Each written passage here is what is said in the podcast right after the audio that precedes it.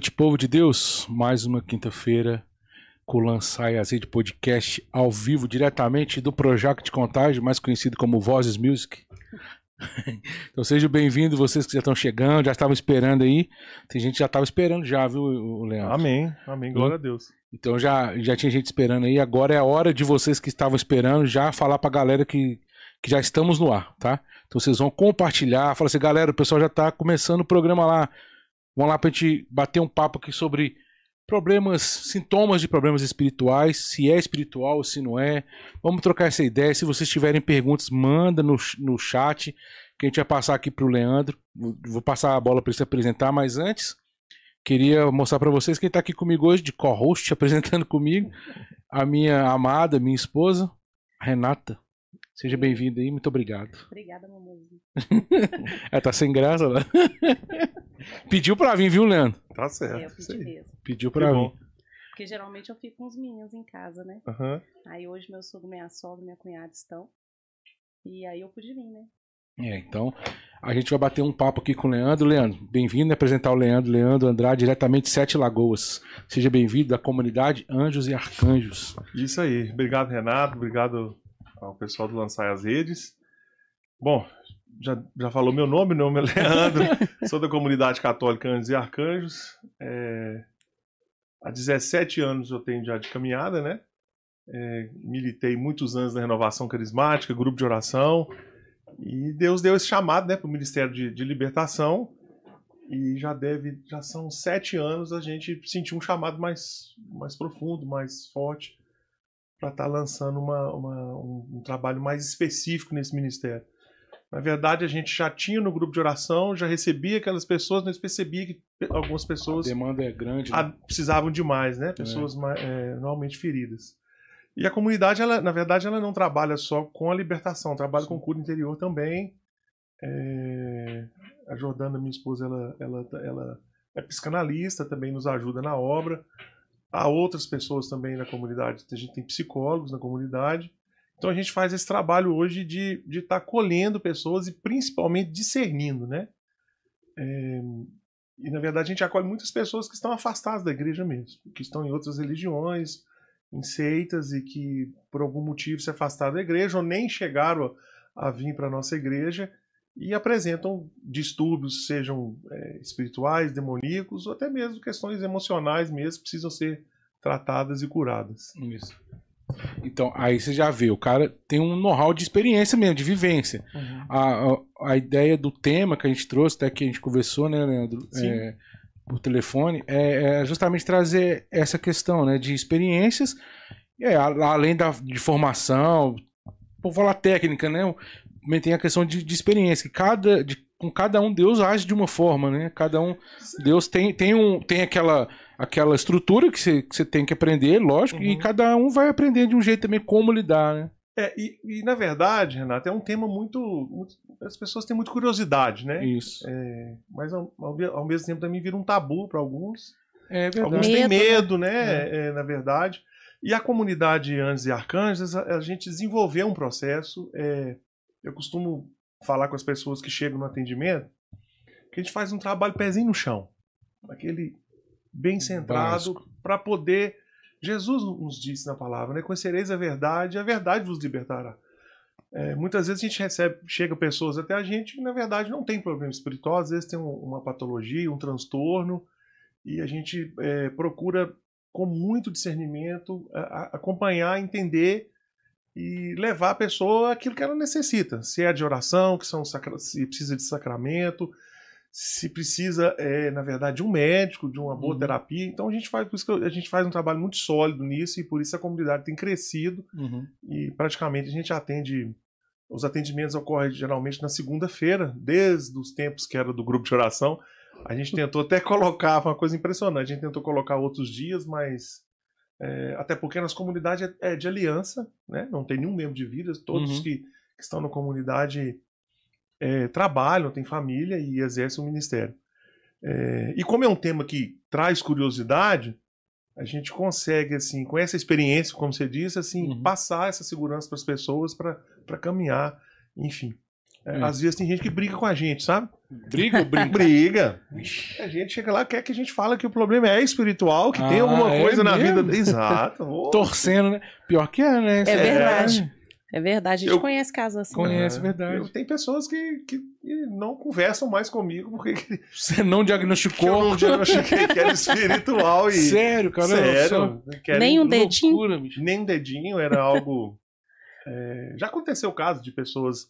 E, na verdade, não é, uma, não é de propósito, né? A gente sabe que tem a questão de uma carência afetiva. Sim, sim. Já aconteceu da gente fazer oração, a pessoa começar a simular uma manifestação, né? E aí, com a experiência, É. a gente fala, ó, levanta, para, acorda, volta. é, é muito comum, não é tão. Não é tão... O, ó, pra você ver, legal que quem assistiu semana passada, a gente tava aqui com o Emerson e com o Henrique, né? Aham. A gente falava isso, nem, nem tudo é, é do demônio, né? O demônio Não, existe, existe, mas nem tudo são, é- são coisas do demônio. É. Então nem tudo é espiritual, né? Tem um, Também. um, um ministro de libertação na cidade, Clemente. Provavelmente, não sei se ele está assistindo a gente, depois a gente manda o link para ele. Ele é conhecido na cidade. eu- quando eu comecei o ministério, muitas vezes eu recorri a ele, é, porque ele já tinha um tempo caminhado maior que a minha. E ele brincava comigo que de vez em quando, ele, na hora que ele ia lá expulsar um demônio, ele batia na pessoa. Ele contava o cara, mas como assim, você vai bater na pessoa? Porque não tinha demônio. Aí eu falei, mas você vai bater? Não, não é bater. Manifesta, dá um beliscão debaixo do Só braço, a pessoa ver. dá um ai, aí você vê que não é um demônio, Ah. entendeu? Então tem essa, a gente aprendeu essa técnica. Essa daí eu não sabia, não. É, Eu lembro que uma vez o, o padre aqui na nossa paróquia também. Ah. Eu não vou falar o padre pra não expor também. É que já não tá aqui. Mas ele tinha uma menina que se manif- manifestava, né? uhum. Manifestava entre aspas também. E na fila do comer falou assim: parou? Já deu? tipo, parou o show? sim. Aí a pessoa. Uhum. É porque ela ia na fila da comunhão já fazendo a- o showzinho ali, né? E eu acho que é muito essa questão da, da- do. Eu não sei, até uma pergunta já lançar de cara aqui, né? Vamos lá. É, que a gente percebe, tá? A gente, enquanto servo ali também, muitos problemas que acontecem de manifestação é, são. É, é a brecha que a gente vê é problemas afetivos. Isso é, é, é uma regra não é isso? Não, na, na verdade, a gente já começa a entrar eh, no assunto, porque as pessoas estão acompanhando, é, o seguinte. O, o demônio, né, o catecismo da igreja nos ensina, ele é um anjo decaído. Ele, na verdade, ele não tem corpo. Ele não tem matéria. Uhum. Ele é puro espírito, né? E ele, na verdade, eu costumo dizer que ele não inventa problema. Na verdade, ele, ele, ele usa das feridas emocionais e potencializa elas Entendi. né? Então, por exemplo, se uma pessoa tem um, um, um problema com vício e há algo espiritual nisso, é, o demônio, na verdade, ele está usando já uma tendência do corpo ou da alma, de uma fraqueza, e ele potencializa isso. Se é um ciúmes, ele potencializa. Ah, Se é um estado depressivo, ele vai potencializar. Então, é é, ira, por né? isso que a gente diz que é, a gente não pode só fazer o processo de libertação, a gente precisa fazer a cura interior, né? Entendi. Mas uma, uma, uma situação muito importante, e aí isso aí é chave para a libertação, sim, que a gente trabalha, é a palavra autoridade ou legalidade. Né? É, um demônio só pode operar na vida de, alguma, de uma pessoa quando há essa autorização ou legalidade. Se não houver, dificilmente a gente vai encontrar um demônio na vida de uma pessoa. É claro que há casos específicos, por exemplo, se a gente for falar questões de vida de santo, a gente tem aquele filme, o famoso filme de Emily Rose, né, que é um fato real de um Uhum. livro que foi feito, inclusive ela foi até canonizada depois, então aquilo dali foi algo que Deus permitiu Uhum. para que ela é, fosse levada ao conhecimento toda a presença do, do inimigo né, na, na sociedade no tempo atual. Mas a maioria da- das situações, quando as pessoas chegam até nós, a gente vai encontrar legalidade. Essa legalidade, ela, eu costumo dividir ela em, em três categorias, porque já, eu já começo a falar para quem está acompanhando entender isso. Uhum. É, a primeira categoria é quando é a própria pessoa, ela própria, aquela que está né, passando por algum problema, ela teve algum contato com algum, qualquer tipo de ocultismo. Então, na verdade, é como se é, quando há esse contato, é uma abertura, uma autorização Uhum. para que aquela força venha. É, o catecismo da igreja vai falar sobre a questão de pacto implícito e explícito. Né? É, então, A maioria dos casos o- é, é um pacto é, implícito. As pessoas não têm noção. Ela vai pedir um- uma cura, vai pedir uma oração, vai pedir um benzimento, uma leitura de mãos, vai pedir é, uma- um namorado, enfim, vai pedir dinheiro, enfim. O que que, o que que isso caracteriza esse pacto? Tudo aquilo que você coloca é o seu futuro, ou quer Uhum. abrir uma margem para conseguir algo, você está fazendo um pacto, mesmo que seja involuntário.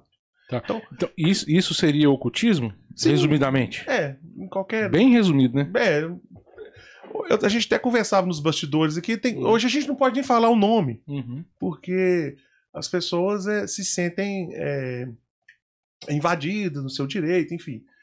Mas tu- tudo aquilo que você. Eu falando dessa forma, dá para entender. Tudo aquilo que você quer tirar proveito no mundo espiritual, usa de uma mediação. né? A Hum, palavra aí, ó. mediação. Ou seja, há uma mediação do mundo real com o mundo espiritual, você está abrindo uma legalidade. Né? Uhum. Então, a primeira, a primeira legalidade é quando a pessoa faz isso. A segunda pode ser, sim, quando alguém envia. Eu posso receber é, um problema espiritual. Aliás, muitas pessoas que nos procuram sempre chegam: ah, meu casamento está com problema, alguém fez alguma coisa. Enfim, Não, calma, vamos, vamos entender. Mas tudo aquilo que é enviado por alguém, ele só entra se tem legalidade, se tem abertura. Não, senão hum, todo mundo ia ter problema espiritual. Uhum. Né? Até a gente que mexe com o ministério, dá para imaginar que as pessoas não querem que a gente saia liber- é, usando a- o nome de Jesus, libertando as pessoas. Então, até para alguém que envia algo, para enviar, provavelmente a porta já foi aberta. Tem a questão também do pecado enraizado, um pecado muito grave também pode ser uma abertura. E uma terceira, que era um pouco polêmica, e o, o Ministério do Anjos e Arcanjos ele, ele trabalha muito isso, é a questão familiar. Né? É, Na verdade, é, falar da questão familiar dá quase um programa inteiro, que a gente quer a chamada maldição, Uhum. e tem que ter um cuidado muito grande para não, não fazer confusão com isso. Mas, em- em- em- resumidamente, a gente vai encontrar problemas por essa legalidade, é, por uma questão que a pessoa foi, alguém enviou, ou vem da questão familiar. Basicamente, é o que a gente encontra nesses anos de ministério. Não sai muito disso. E, e pode acontecer da gente ter as três coisas numa pessoa só ou uma pessoa ter só o caso familiar e está sendo incomodada. Enfim, é uma série de, de, de situações que é só. e cada caso é um caso. Não dá para cravar e falar assim, Uhum. é dessa maneira ou não. É, Você você quer fazer uma pergunta? Não, pode ir. É só para poder in- intro- introduzir também para quem tá assistindo aí, tem muita gente que, que ainda não, não entende o- qual que é a diferença de libertação, sabe? Que, o que, que é ministério de, de libertação e o que, que é ministério de cura, né? Qual que é a diferença, igual você falou, é, que vocês também têm a, trabalho com a cura interior lá na comunidade. Só para a pessoa entender, para a gente É. poder entrar no, no, no assunto mais a No. Evangelho a gente vai encontrar Jesus, Sim. Jesus, doador do Espírito Santo, né, de todos os Uhum. dons. Ele fez fi- curas físicas, curas emocionais e curas espirituais, Uhum. né? É, cura física não precisa de falar, são várias Uhum. passagens, né? É, existem a casa da Samaritana, né? Que ele faz revelações sobre o, o coração dela, é a mais, a mais clássica. E existem também as curas espirituais, de demônios, de processo, que foram expulsos. Nessa questão do ministério, ela vai se dividir também nessa linha. Né? A gente tem algumas pessoas que carregam, é, que recebem esse dom, algumas pessoas com cura física, que é mais raro, a gente sabe disso. Pessoas com a cura interior, com, com revelações, palavra de ciência direcionada Uhum. para a cura interior, e a libertação, que é o dom do Espírito Santo, que vamos dizer que, que é mais usado, é o discernimento do Espírito, né? Que você vai ter É, uma, é isso que eu ia falar, porque É. tem, que, tem que ter, né? Exato. Senão não- Senão, é, não, tudo é feito pela força. Sem É. o Espírito Santo a gente não, não consegue. Que, é, que é, às vezes a pessoa fala, ah, não, só tem o dom da libertação. Não, você tem que ter. Não tem como, você tem que caminhar junto com o dom da, Sim. do discernimento, né? É, porque senão. É, é, vou explicar pra galera entender assim claramente. É, é uma autoridade dada por Deus, né? Que você tem ali pra, é, de repente, quebrar uma maldição ali e tal. Não é exorcismo, né? As pessoas. Não, na verdade é o seguinte: é, se a gente pegar a palavra exorcismo Aham. no, no dicionário ou tentar o significado, o exorc... a palavra, tá? Não, Sim, só que tá em casa, não, não É. fazer confusão. Isso. É, ela significa retirar um espírito maligno. Uhum. Várias religiões, do, de todos tempos em tempos, Uhum. eles fazem exorcismo, em qualquer tipo de, né, de crença. Tirou um espírito de alguém, é exorcismo. Agora, o exorcismo que a igreja nos ensina, que é um rito, né? Uhum. Como a gente tem um rito da missa, existe um rito que a igreja realiza que somente um padre é, designado por um bispo pode fazer, que é um rito. É um rito, é um. Inclusive, tem, existe um, um livro que a Uhum, pessoa, o, o sacerdote vai ler. Então, somente um sacerdote é Designado. designado por um bispo. Essa, é, pode ser designado de forma é, é, escrita, oficialmente, ou até mesmo de boca, né? É né? Porque o, o bispo, como Autoridade. autoridade da igreja. Já a libertação, na verdade, é, seja sacerdote ou seja um leigo, ela acontece é, orando em nome de Jesus. Aí a gente vai ter tipos de oração, né? Que tem a oração de súplica, que é quando você você pode Uhum. ter esses dois tipos de, de oração. A oração de súplica, que você é, faz a oração diretamente a Jesus, pedindo que ele liberte. Agora há também a, a oração que é de mandado mesmo, de, de autoridade, que Uhum. você vai, em nome de Jesus, expulsar o demônio. Então, há essa, Aí se ordena, né? isso, aí você ordena, é diferente. É, e ordena em nome de Jesus. Em nome de Jesus. Porque por nós mesmos, né? Quem somos nós? Jamais. Não, mas aí deu pra dar uma, uma introdução legal pra gente poder entrar no. na- na- nas práticas, né? no que, Na prática. no que, que, a, que a- o, o tema do programa, né? Como a gente faz pra, pra diagnosticar ou discernir se eu estou com um problema é, espiritual ou não, se é, se é viagem da minha cabeça, igual você falou que tem gente que pede, que quer o, o problema espiritual, né? É, essa, essa parte, eu, geralmente, é, quando eu começo a falar, o pessoal que tá ouvindo começa a mexer na cadeira em casa e começa a falar, opa, isso aqui eu, eu, eu tenho, não tenho, enfim. É, uma coisa muito importante é explicar que, antes de entrar nos sintomas é, em si, que nós somos corpo, alma e espírito. Né? Alguns sintomas que eu vou falar aqui, algumas podem ser de origem é, emocional e outras físicas, tá? Então a ciência, em alguns casos, vai explicar.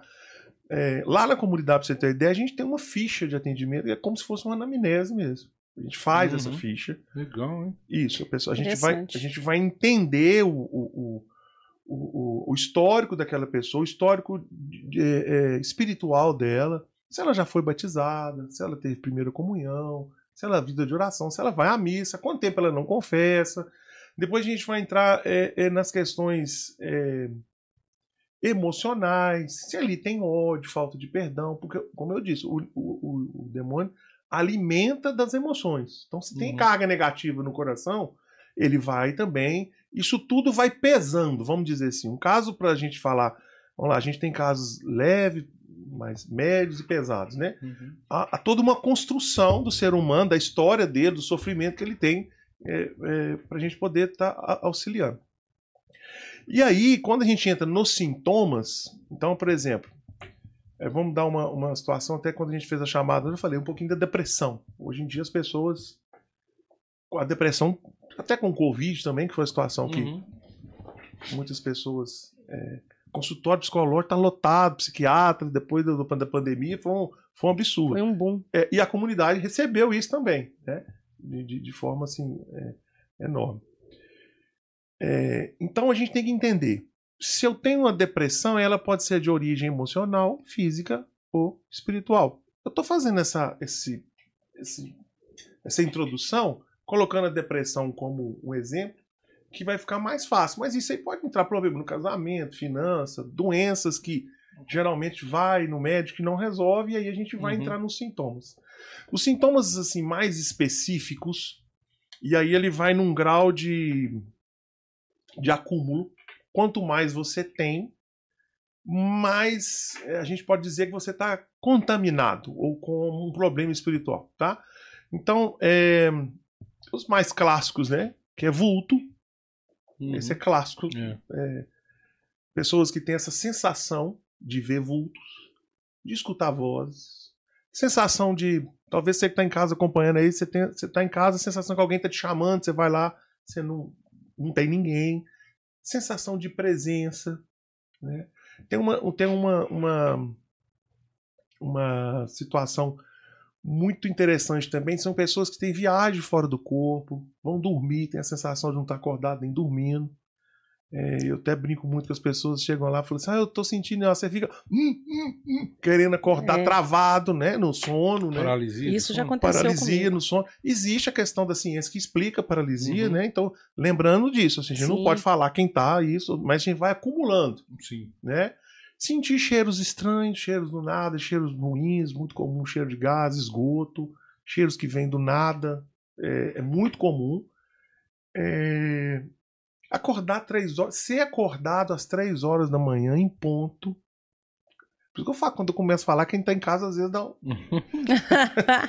começa a assustar. E aí, o que, que a gente. Eu falando sobre isso, eu não, eu- a gente, como eu falei que a comunidade gosta de fazer um trabalho a gente, é, bem pezinho no chão, a gente vem e explica também o porquê disso. Né? É, peso na nuca também, né? muito normal, as pessoas sentiam um peso muito grande na, na coluna. E aí a gente explica, e é, é bom para você que está em casa, está nos acompanhando, o seguinte: como o demônio é puro espírito, na verdade, ele mexe nos nossos sentidos. É bem simples. Assim, parece que é simples pra gente que já tá há algum É, tempo. é. Por que, que eu vejo o vulto? O sentido da visão. Olfato, paladar. Hum. Tem, tem muitos casos de libertação, a pessoa ah, tô com gosto de sangue na boca. Hum. Na verdade, não tem o sangue, né? Na verdade, é o. o, o- o- A gente sabe que o nosso cérebro comanda nosso corpo. Uhum. E na verdade, por que, que eu vou sentir aquele peso na nuca? Porque é bem na nuca que está a coluna cervical, que vai ligar o nosso cérebro ao corpo. Meu braço está mexendo, é que tá tudo aqui. Se eu sofrer um acidente, bater no cérebro, que é a parte que é o olfato, eu vou parar de sentir cheiro. Vou parar de sentir cheiro, né? Então, assim, é, entender, compreender isso ajuda muito no processo de libertação. Porque as pessoas, essas pessoas que chegam, ou pessoas que estão agora nos ouvindo, elas não entendem, porque é, é tratado de uma forma. Ah, o demônio é coisa ruim, como uma coisa muito assim.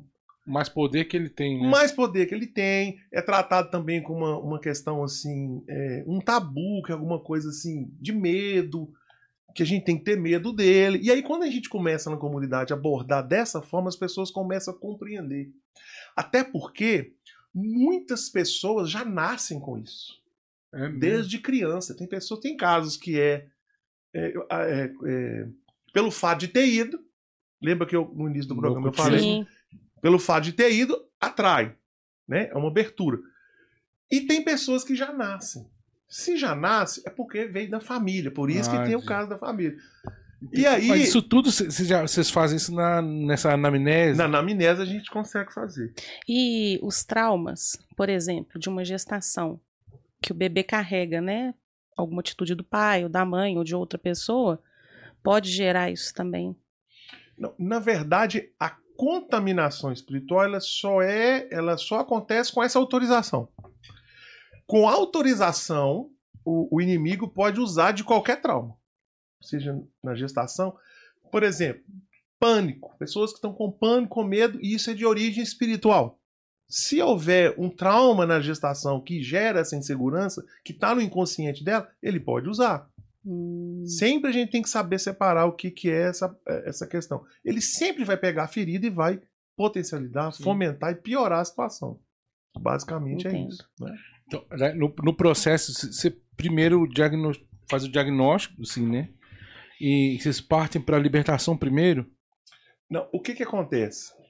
É, feito, a gente, quando eu expliquei a questão até do, do, do diagnóstico, é, tem esses sintomas, se for encontrado esses sintomas, há características de locais que se visitam, é uma coisa muito importante que o Ministério, a gente aprendeu muito com isso.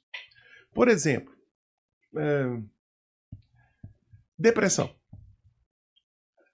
Hoje, quando chega alguém que tem depressão e tem algum sintoma marcado, a gente sabe e vai perguntar qual o local que foi.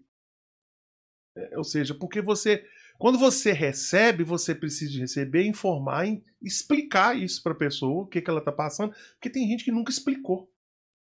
Porque, gente, eu falei de coisas aqui que parece que são, são simples, mas, Mas as não- pessoas não, não é tão simples assim. Não, mesmo. Para alguns não, para outros sim. E tem até aquela questão que são convidados, porque ah, isso é uma, isso é, um, é uma mediunidade, você precisa é. desenvolver, enquanto você não desenvolver, você não vai ter sossego. E muitos vão, na, na verdade, tentar ficar livre disso e só vai, na verdade, só vai piorando. Então, é, é, há casos que a gente precisa de entender é, dentro, do, buscando o sintoma, mas também a origem de onde veio. Porque na ficha tem lá, onde é que você pisou? O que que você fez? Porque o grau de, de, de autoridade que é dada, é, é, ela, ela é proporcional ao grau que você está sendo incomodado. Então, quanto mais autorização eu uhum. dou... Então, por exemplo, eu falei depressão.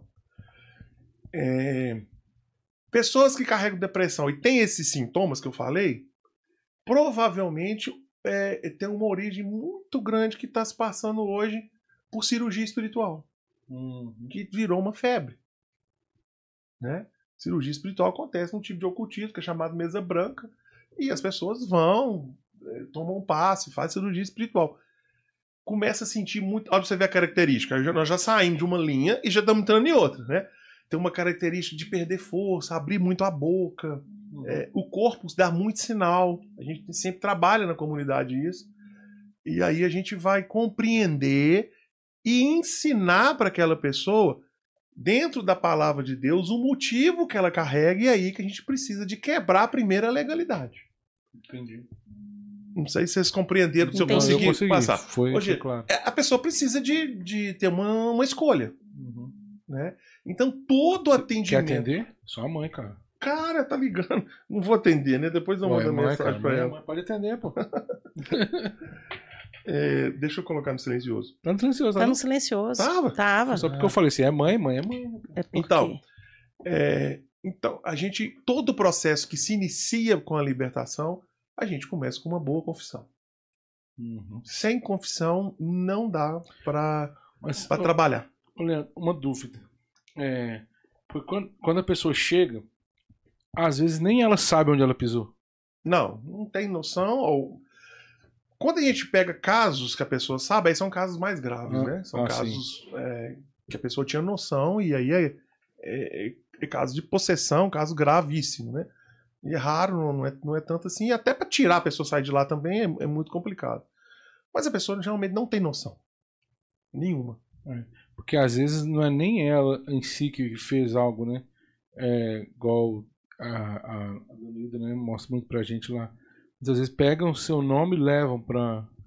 Pra, Até para um uma cirurgia espiritual. É, eu, eu, eu, eu, trabalho muito. Quando eu falo essa questão de, de autorização, eu, eu, eu, eu recebo muita gente que está afastado, eu tenho que usar, como Paulo falou, falei com o grego, uhum. como o grego.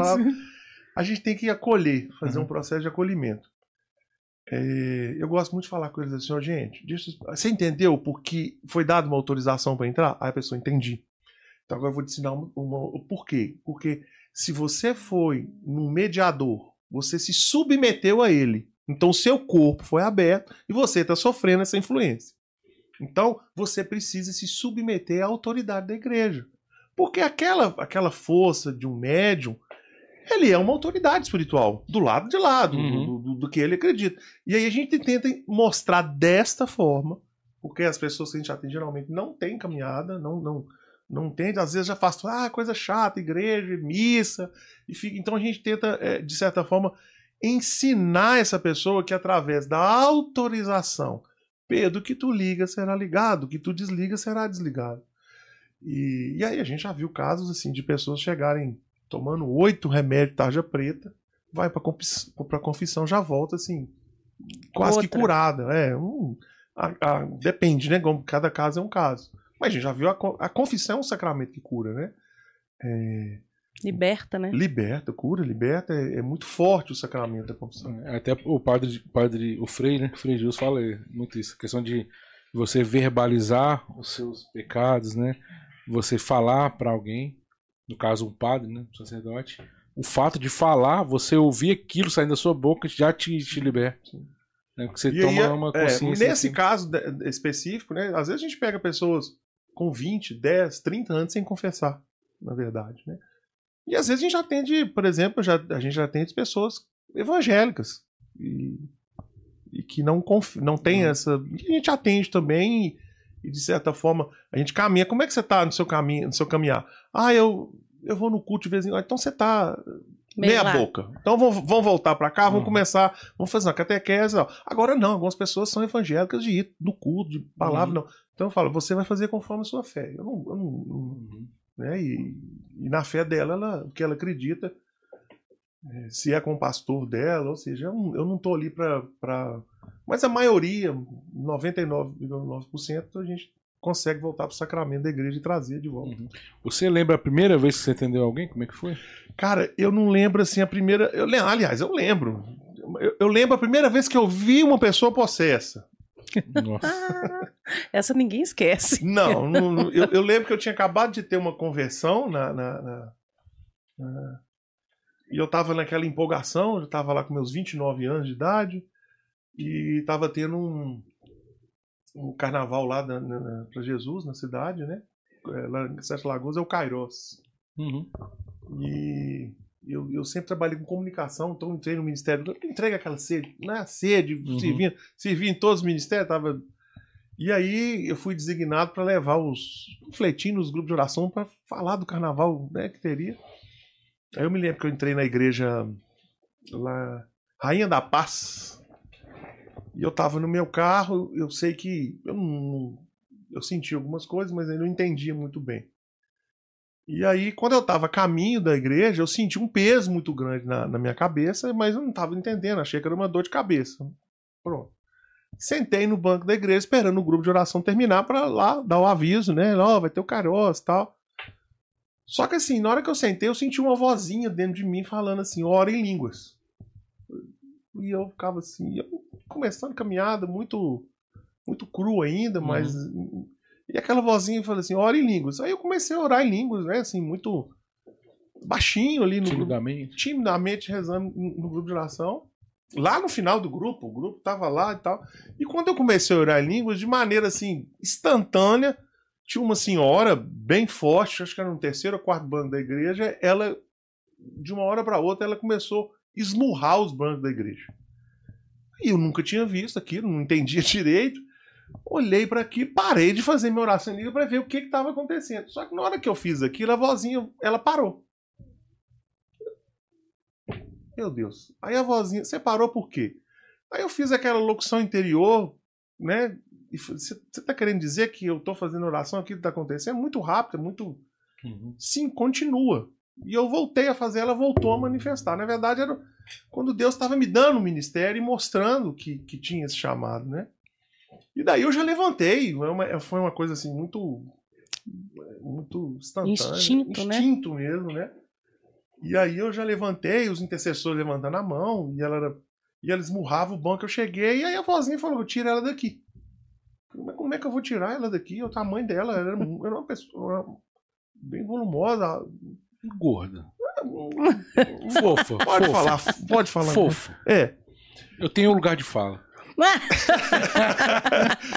e aí, um, quando eu fui pra, pra, em direção dela, simplesmente ela parou e, fi, e, ficou com os braços abertos. Eu consegui tirar e levar pra, pra sacristia. Quando eu coloquei ela no chão da sacristia, eu olhei para ela, os dois olhos dela estavam negros, igual uma hum. jabuticaba. Hum. Eu olhei para aquilo, eu Tipo assim, o que, que, eu vou fazer agora? O que, que, é isso? O que, está acontecendo? E aí surgiu, né, dentro. Surgiu uma oração em línguas a mais pura que eu rezei até hoje na minha vida. Eu nunca, não lembro de ter rezado daquela forma. Mas já não era mais timidamente? Não. e surgiu, foi saindo, e à medida que, que eu ia orando em línguas, a, a, aquele corpo começava a debater para um lado e para o outro, assim, tipo assim, não vou sair, né? E aí, naturalmente, saculejou ela como igualzinho no Evangelho. Deu uma saculejada uhum. e ela voltou. A coordenadora olhou para mim. Não, foi Deus que te mandou. Minha filha, eu não sei nem o que, que eu tô fazendo aqui. eu não entendi nada. E ele levantou, eu comecei a chorar, chorei igual menino, não entendi que aquilo. Foi, foi a, a, a primeira. É... Não tinha jeito de esquecer, não. Não, não tinha. foi muito marcante, né? Aí eu voltei para casa, enfim. É... Ficou em estado alfa? É, o que, que é isso, né? Enfim. Agora, assim, primeira vez que eu vi, né? Agora, atendimentos foram vários, né? é, teve um, um atendimento específico que a gente pegou. É engraçado que foi justamente naquele próprio Kairos, porque Deus, acho que quando a gente está no início da caminhada, Deus esfrega algumas coisas na cara da gente. Uhum. Tipo, esse dom é seu, esse dom é seu, Entendi. né? Estou te dando dom. Houve um- uma manifestação. Não, não houve uma manifestação. Estava acontecendo o Kairos. Acho que até o Padre Oscar, na, na, na época, estava tava celebrando a missa. E eu estava no local de, de celebração. E aquela vozinha voltou de novo, mexeu comigo. Falei assim, vai ali. É, O Kairos aconteceu no colégio industrial, em Sete Lagoas. Para quem tá lá sabe, lá no colégio industrial, lá na frente tem um, um jardim. E, e eu fui igual bobo, não sabia o que estava acontecendo. É, Deus foi me guiando, aquela vozinha, vai para lá, vai para esquerda. Desse jeito mesmo, não tem outro, porque eu não- não Uhum. tinha noção de nada. E quando eu cheguei atrás de um arbusto, havia uma mulher tremendo, sozinha, atrás do arbusto. Eu, eu vi que, que ela estava, peguei, falei, puxei ela para, peguei ela, levei para o pessoal lá que exercia o Ministério de Libertação. E aí quando ela entrou, foi um, um Deus nos acuda, porque aí ela, né, o demônio veio, manifestou, tinha 30 pessoas, foi um inferno o negócio. É, Na verdade, que dia o demônio bateu em todo mundo, porque ninguém sabia o que estava acontecendo, era uma coisa muito forte. E, enfim, eu lembro que ela deu um- uma janela é, muito alta, ela deu um salto, a gente conseguiu buscar. E com alguns meses depois, essa mulher voltou no grupo de oração, ela apareceu no grupo de oração que eu tava. E aí a gente começou o, atendimento, foi ali que eu aprendi muito, muito caso com ela. Nós chegamos a fazer oração com ela.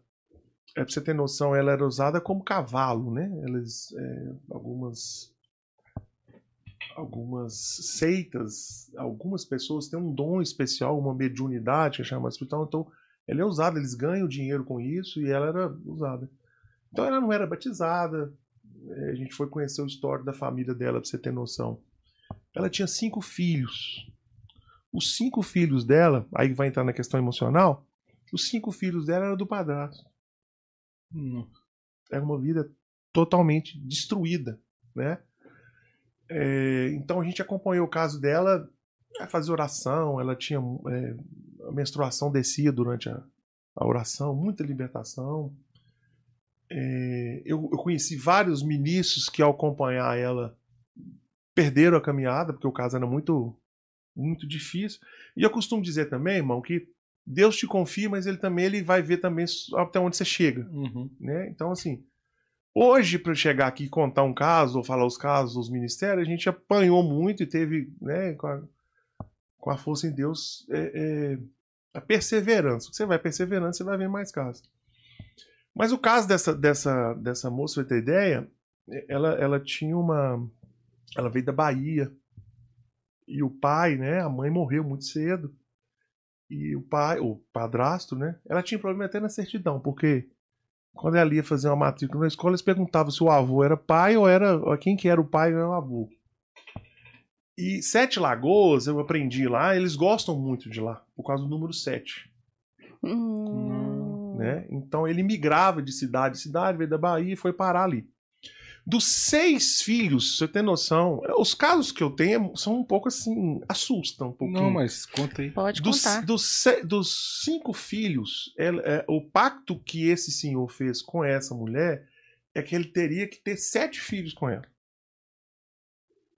Porque ela era consagrada, ela recebia e ele fazia, né? Então, desses, no sexto filho, quando ela estava grávida, ela tinha um ódio tão grande dele, mas não é à toa, ela contava que ele batia nela, quebrava o dente dela, tratava ela como escrava, enfim. Dos sete filhos, quando foi- teve o sexto filho, ela já era, já tinha acima de 30 anos, ela já tinha perdido algum medo, já tinha aprendido as coisas, a fazer o mal, né? E no mundo espiritual você consegue machucar o outro doando alguma coisa, uma vida por uma vida.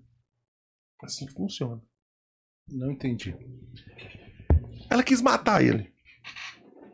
Porque ela tinha um ódio dele tão grande e ele quis matar. E o que, que ela fez? Ela abortou a criança em, em troca da morte dele.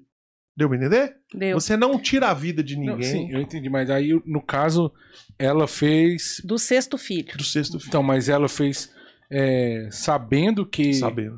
Ou foi um. Não, um ela vai. Demônio o, que, o que- que demônio. falou não, ela vai. Ela já era A invoca- consciente, né? Consciente. Ah, Ela era invocação. consciente. Sim, Mas, era- O que, que você quer? Eu quero que você mata ele. Eu quero que você. Então ela tinha essa relação, igual. Tinha, tinha, É, tinha aí você- força. é. É. autoridade, lembra? Legalidade. E o padrasto também? O Pradas também. O que, que aconteceu? Ele morreu de câncer. Não, mas eu falo assim, porque ela tinha essa relação. Sim. Aí você disse que ela teria que ter sete filhos com Ele, ele. ele, É, e sim. ele queria completar Isso. os sete filhos na Mas- crença dele, da, da fé dele. Porque ele também tinha essa mas, mesma. mas, é- mas crença. era a mesma crença que a Sim. dela. E é importante falar, porque No mesmo lugar? do- eu, não, eu não me recordo, porque eu não tive contato com ele e eu não Sim. lembro que ela, dela tenha me falado. Então, Eu tô te Lugar- perguntando Lugar físico pra isso não é muito importante, não. Não, sim, mas assim, A é crença tipo a mesma crença, o mesmo Mesma local crença. de crença. Sim, sim. É porque eu já participei dessa crença e eu. Mesma sei mais crença. ou menos. Mesma crença. Agora, quem tá os- nos ouvindo em casa, não fiquem preocupados. Eles só podem machucar quem eles estão têm acesso, né? Ou seja, para ele machucar ele, ele, ele tinha consagrações e abertura para Tá, ser não, machucado. deu pra entender. Senão as pessoas ficam loucas É, lá, não, falam, não, vamos... Sim. Então ele morreu é, sozinho de câncer e matou, ou seja, há essas coisas ruins, mas, Mas ela chegou a matar o sexto? matou. É, Então- Ele abortou. Então ela abortou. Ela abortou no, no local. Essa criança foi morta no local e foi entregue em troca da Sacrifício. morte dele, sacrifício. Então É triste, ele morreu né? de câncer por causa disso. Sim, Entendi. entende? Ou seja, Tá. É, é, são casos assim que Ele morreu de- antes da conversão dela. antes da conversão dela, bem então, antes. por conta de- dessa consequência. Inclusive, a gente teve uma. O caso dela. Ela teve. é, a gente tem- precisava de fazer um antepassados dela porque há- havia algo familiar. Foi o mais difícil, foi o antepassados por causa dessa situação. Né? Inclusive, a gente tem.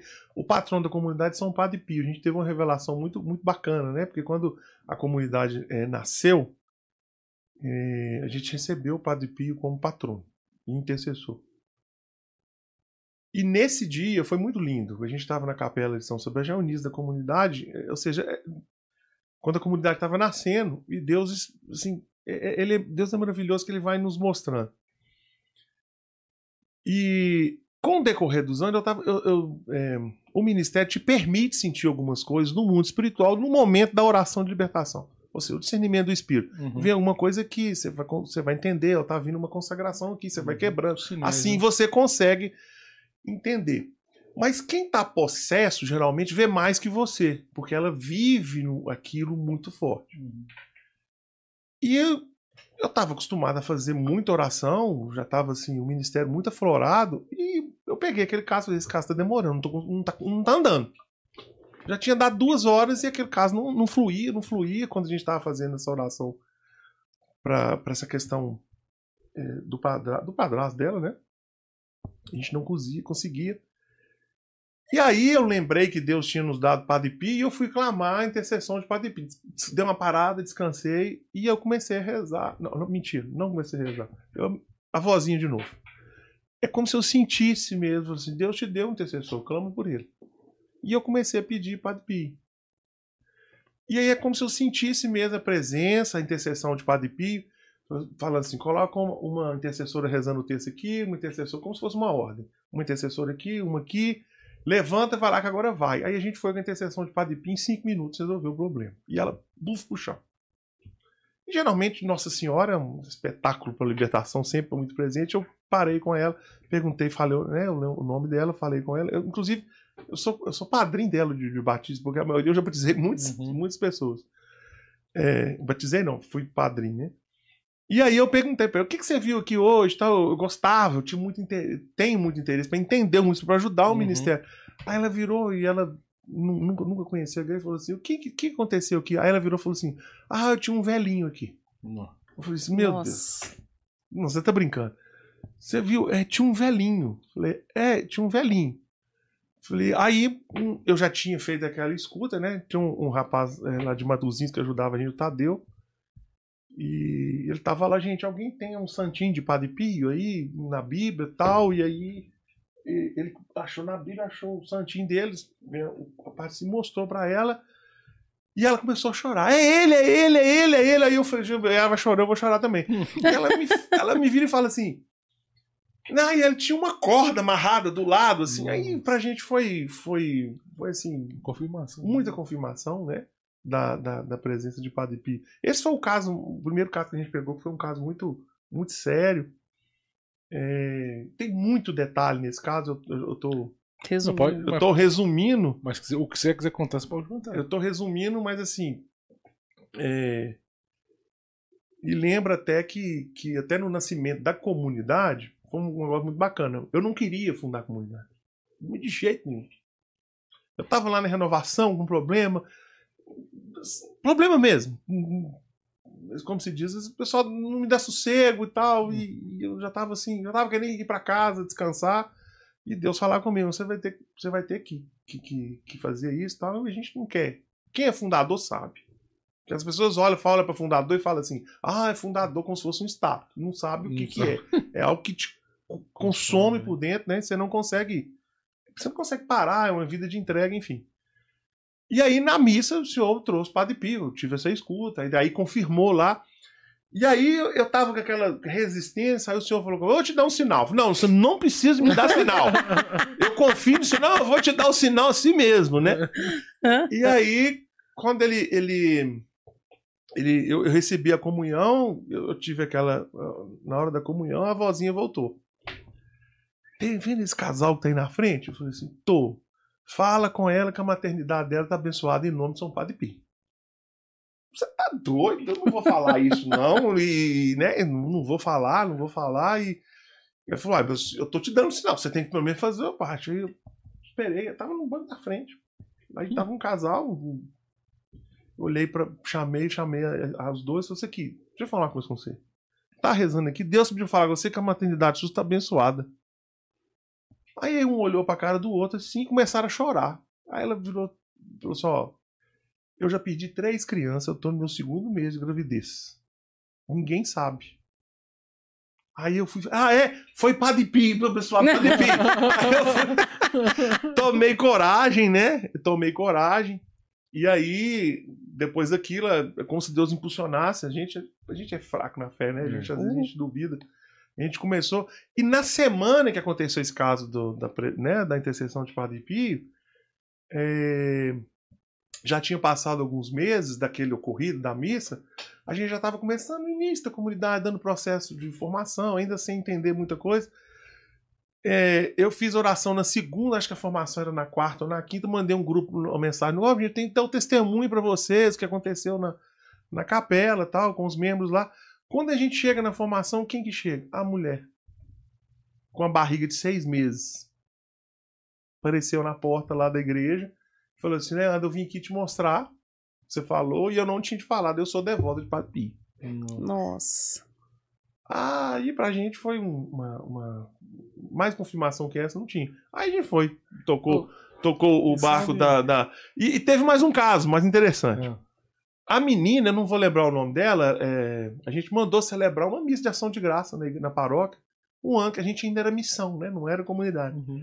Quando a gente mandou celebrar um ano de missa, tá lá o casal com um bebezinho, que já tinha nascido. E tinha um padre que não tinha nada a ver, mas ele, tinha, ele já tinha essa mania, né? Quando a primeira vez a criança via, pegava ela e, e, levantava. E levantava. Pega a criança, levanta, vamos apresentar ela para a comunidade. Então aquilo pra gente foi uma, o uhum. nascer da comunidade, Sim. Deus foi muito carinhoso com a gente, né? É, em cima disso tudo. Eu, eu sabe o que que tá me deixando mais doido aqui? Porque eu tava pensando nessas. A gente viu de novo, né? O filme do Padre Pio. É. Sábado. E eu, eu tava, às vezes, dirigindo, eu fico viajando, né? Aí eu tava. Viajando na mente também. Aí eu tava pensando, eu falei assim. Naquela época do Padre Pio, eu lembrei justamente da casa, uhum. do hospital, né? Hospital alívio, é, é. alívio de sofrimentos. Eu falei assim, naquela época era guerra, né? então é aquela era a necessidade daquele povo naquele uhum. momento. E qual seria a necessidade do povo hoje? E eu viajando essa ideia, né? Eu não sabia como é que era a comunidade. Você falando aí pra mim foi tudo, foi assim, não, então é isso mesmo. É, é porque. É, É verdade. Deus suscita carismas, né? Não, porque eu falo assim, hoje o problema maior do, do, do, do povo, né, da, é a questão espiritual. São as, pessoas, as questões psicológicas. É, estar A carência. doente, machucado, né? Então, eu falei assim, aí eu pensava nisso assim, como que vai fazer isso? Como que seria isso? Aí você me fala, não, a casa, a, a casa lá de retiro lá, É casalia de sofrimento, hospital aí, de alma. aí eu falei, não, hospital de alma, nossa. Sim. Aí você pega e fala que lá na comunidade tem auxílio de, de cura, libertação, psi- psicólogo, né? Uhum. Então isso tudo aí, eu falei assim, nossa, é isso mesmo. Acho que isso aí é uma. E essa comunidade acho que ainda vai voar muito ainda, sabe? Porque é uma É. necessidade do, do povo, cara. E É. você, você tá lascado na mão. Tá mesmo. Daí a gente percebe isso até mesmo. A gente tem um grupo de jovens, né? Uhum. E a gente vê nos meninos a necessidade dessa cura, a necessidade dessa libertação, a, a carência de amor, de família. Isso tudo a gente percebe muito claro, sabe? Assim, a, a- a presença de Padre Pio, e depois a gente. É algo constante, né? É, quando você invoca o nome dele em pessoas possessas, é impressionante. Né? É, o demônio não gosta. Ele. Por favor, Tira esse velho daqui, tira o velho daqui, desse jeito. É uma coisa. A gente tem aquela relíquia de terceiro grau, às vezes caso tá difícil, encosta, buf, cai, não suporta pra, né, a- a- a- falar o nome de Padre Pio pro demônio é uma coisa impressionante. A gente já viu várias vezes. É Nossa Senhora já a gente todo, já é, né? mas lá na comunidade Padre Pio pra gente esse intercessor que Deus nos deu é impressionante. Ele não e assim em casos diferentes, situações diferentes, né? Uhum. A gente presencia isso. O, semana passada aqui com, com o Emerson, com o Henrique, o Emerson deu até um- algumas. Uma pincelada nesse tema né, de hoje aqui. E ele falou a questão. Ele deu um exemplo de uma pessoa que estava vivendo um histerismo, né? E, e as, que as pessoas acham que é já uma, uma possessão, uma manifestação, e era apenas um histerismo, né? Que aí eh, você tem é, como discernir isso, porque ele deu alguns toques aqui, né? Você tem como falar É, isso pra galera? Cê- tem, tem algumas dicas, não dá pra gente cravar tudo, Sim, né? é Geralmente, quando é, é histeria, é- é- é- a pessoa tem uma violência pra fora, né? Ou seja, é, se você chegar perto dela, ela vai estar machucando as pessoas ou quebrando. Quando é o demônio, o demônio não, não pode machucar ninguém. Ele não pode encostar, a não ser que a pessoa esteja tenha legalidade pra machucar ele. Nem a própria pessoa que tá. Não, a- ele, se ele se auto-machucar, pode ser que seja o demônio. Não quer dizer que é 100% que seja também. Pode ser algum estado de. É, ali que a pessoa se encontra se mutilando. A gente tem outras pessoas que. Enfim, mas na questão da histeria, é, se a pessoa estiver externando pra fora, ou seja, você tá ali, tá te dando tapa, segurando, a força, enfim. Mas quando é o demônio, geralmente ele se fecha. Ele vai machucar o próprio corpo. Até, por exemplo, para quem não sabe, é, há casos, quando eu falei aqui de, de situações é, dos sentidos, do corpo, isso é muito evidente. Quando alguém- você vai ver alguém, hoje está muito comum, né, a irmã falou de jovens, né? Jovens estão se Sim. automutilando. Uhum. Se você pegar o corte que é feito, você vai perceber que é ele que faz. Ou seja, você vê que é o show jovem que faz. Então Uhum. você vê que é externo, até Uhum. o corte você vê. Quando é o demônio, eu já vi casos assim, ele sai do corpo. Ele é interno. Não sei se você, se você conseguiu compreender. Hum. Há, há marcas no corpo que o demônio faz que vem do corpo, vem de dentro. De dentro do corpo Ah. pra fora. Entende? Eu, Ah. eu lembro que eu atendi um cara. Se for sair assim, sair de dentro. não- É, eu atendi um caso uma vez, eu tava fazendo. Eu tava num, num programa de rádio, eles ligaram e falaram assim: "Ó, tem uma moça que tá com problema espiritual, tá manifestando e tal. Me chamaram, fui lá. Quando eu entrei na casa dela, ela tava um tanto de gente segurando ela. E aí, quando levantou a camisa dela, tava escrito na barriga dela: Eu voltei, espelhado.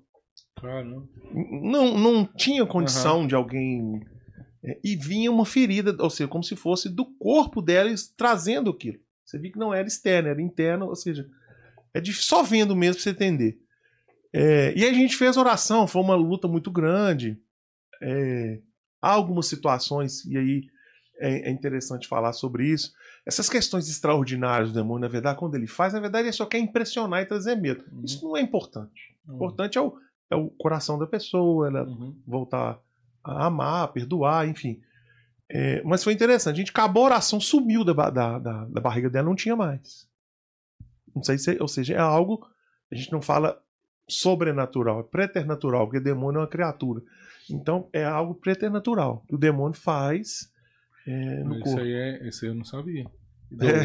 pré- Como que é? Preternatural. Também não sabia, não. Porque o sobrenatural é só de Deus. De Deus. Olha Exatamente. aí. Isso. Interessante, né? É, não Então, assim, é, ah, os casos e, e a comunidade, o, o ministério trabalha muito. Cada caso nos ensinou muito. Então a gente pega os casos como referência. A maioria que chega hoje são pequenos distúrbios, muita gente. Exemplo, com essa questão de vulto, com acordar três horas da manhã. São pequenos distúrbios, mas são problemas espirituais em nível mais baixo Uhum. que pode piorar uma ansiedade, pode piorar uma depressão, uma doença, né? E quando é uma legião de demônios, por exemplo? Então, quando, quando a- o, o ministério, eu eu atendi um caso de uma seita secreta. Eu costumo dizer que o ministério é antes e depois desse caso. Porque a gente atendeu uma moça, ela tinha 30 anos, jovem, e ela chegou na comunidade, é, como a gente faz uma anamnese, tudo ruim. É, problema físico, problema de saúde, problema emocional e problema espiritual. Tá, a- a- como se a- aquela ficha que tá Uhum. tudo, tudo ruim. Encheu tudo. E aí a gente, ela, ela veio com, na época ela- tava com um namorado, eu falei, tem mãe, tem pai? Não, eu sou o namorado dela e tal. Aí falei com ela, eu não tenho como te falar que se, se tem alguma coisa espiritual aqui, eu tô vendo. Mas tem algo físico, pode ser emocional. Vamos fazer o seguinte, o primeiro passo é a confissão. Não, não tem jeito. Então, então nós vamos confessar. Então ela foi pra confissão e tava ruim. E aí, quando ela trouxe a ficha, havia relatos dela ter ficado doente, cega, é, passado problem- vários problemas de saúde. E ela foi pro, pro, pro, pro confessionário, confessou. E assim que confessou, mandou uma mensagem pra mim falando: Ó, eu confessei, tô bem, mas eu tô, eu tô com a menstruação negra. Sangue negro. Sangue negro, sangue negro, sangue negro, sangue negro. Ficou uns dois, três dias. Geralmente a gente demora pra dentro da semana. E essa jovem voltou na outra semana, sentou. Ela tava. Ela tinha tanto pânico, ela tava num estado de pânico tão grande. Quando eu cheguei perto dela a primeira vez, ela tava assim, ó, pra você ter noção. É um caso muito grave, assim, se olhando pela medicina, era um caso de, de, de, de ser pânico. E quando ela voltou, ela tava ótima. Eu falei assim, meu Deus, mas. Milagre nós não estamos fazendo ainda, não. O que, que é que aconteceu com essa moça? E aí, ela eu comecei a perguntar pra ela, falou, os, os, os sintomas que você tem e aonde você foi, eu não tô encontrando motivo pra você ficar assim. Lembra que eu falei com vocês que eu vejo o, o que que ela fez, o que que desenvolveu, enfim. E aí ela tinha ido no grupo, eu tinha feito algumas pregações, aí eu tinha falado sobre uma pregação e eu tinha falado sobre é, uma seita secreta. Ela foi e falou assim, ó, eu trabalhei numa casa que o pessoal é participava da seita secreta. Tá, mas você trabalhar numa casa? Será que não é familiar? Porque geralmente eu ia pra linha familiar e tal. E aí ela começou a contar mais casas. Ela tinha uma, ela tinha uma filha, acho que ela tinha uns 6, 7 anos, não sei se eu, se eu me recordo bem. E ela me contou que durante o período que a filha tava, que ela estava grávida da filha, só descobriu com seis meses que a barriga dela não, não, não apareceu. Mas que coisa estranha. E foi falando essas coisas. E de repente ela falava que quando a filha estava grávida, ela sentia algumas coisas estranhas na barriga, como se alguma coisa estivesse andando na barriga dela. E quando ela falou isso pra mim, eu tive um, estalo. Porque naquela semana eu estava na minha casa, deu- logo após o almoço, eu sempre dou uma cochilada depois do almoço. Isso aí já tem anos, não A consigo. sexta. Oh. E eu senti aquilo andando na minha barriga, que eu tava morrendo. eu achei que eu tava morrendo, tinha estourado alguma coisa na minha barriga. E aí eu olhei pra ela e falei assim: Mas pera aqui, o que você sentiu é aqui, assim, assim? É, como é que você sabe? Porque eu senti essa semana. É o ministério, né? Faz favor, vamos pra capela. E aí, é, quando eu coloquei ela diante do Santíssimo, e eu coloquei a mão no lugar. Quando eu coloquei a mão no lugar, aí a gente começou uma odisseia. Ali foram 35 demônios que nós tiramos daquela moça. Que aí ele apareceu. E ali, por isso que eu falo que depois daquele caso foi um, um caso emblemático para o ministério, eu fui aprender muito sobre essa questão de ponto de corpo, onde que entra, as falsas enfermidades. É, eu lembro que. Eu, eu, vou falar um nome aqui, não vai ter problema, não, acho que dá. Eu lembro que quando a gente começava o ministério, a gente pessoas falavam assim: Ah, eu achei um Exu. O pessoal ficava louco. Que achar um Exu nela, era o menor que tinha. Não é nada. Perto daquilo que tinha naquela moça. É... Aí foi um caso que realmente eu pensei em desistir, porque me consumiu completamente, consumiu casa, família, saúde. E quantas pessoas, é, quantas pessoas não? É, uma pessoa como essa, quantas orações foram Quanto necessárias? Tempo, Quanto ah, tempo? A gente ficou um ano com ela, praticamente. Entendi. Mas uma coisa... Não é só para eles poderem entender, é, não, porque as coisa... pessoas acham que é instantâneo. Não, Rezou, não, saiu, acabou. Não. Mas uma coisa é. importante, tá? Essa pessoa vinha em encontro. Esse tipo de demônio que tinha ali, fica em adoração. Passa, faz vigília. Demônio, demônio, assim, que a gente fala que são é, é essa legião, que você citou a questão de legião, a, a, casta mais alta, você não vai achar em grupo de oração. É, sei. Não, não aparece. Eu sei. Não é. Não, você não, ali são pequenos casos que manifestam, vem, volta. É. Você não acha. O que, que aconteceu? É... Aí nisso. É... Eu me lembro de uma situação muito interessante. O pessoal gosta disso. Eu lembro que a gente foi, começou a atendê-la, aí vinha muito, muita coisa. Não, os primeiros que vieram eram uma força brutal. A gente passava três, quatro, chegou até cinco horas. Às vezes dava. A gente ficava preocupado até com a moça, porque. Cansa, né? Cansa, segurando, era, era algo muito, muito Dói violento. Corpo, né? Muito, muito violento. E aí, eu me lembro que eu fui fazer uma. uma a gente foi para uma, uma oração com ela. E quando eu entrei na sala, eu senti a vozinha de Nossa Senhora falando comigo. Que bonitinho. Ela falou comigo assim: Eu quero que você olhe o pé esquerdo dela. Eu repete. Eu quero que você olhe o pé esquerdo dela. A sola do pé esquerdo dela. Desse jeito. Aí eu já estava acostumado com essa loucura minha. A gente tem que ficar sempre meio louco pra esses negócios, né? Eu olhei para ela falei com ela: Ó, tira o sapato. Aí ela falou: o quê? Tira o sapato esquerdo, que ela tava de tênis, tirou o tênis, tirou a meia. E quando a gente levantou o pé, o pé dela, tinha um, um rasgo, um ponto satânico na sola do pé dela. Nossa.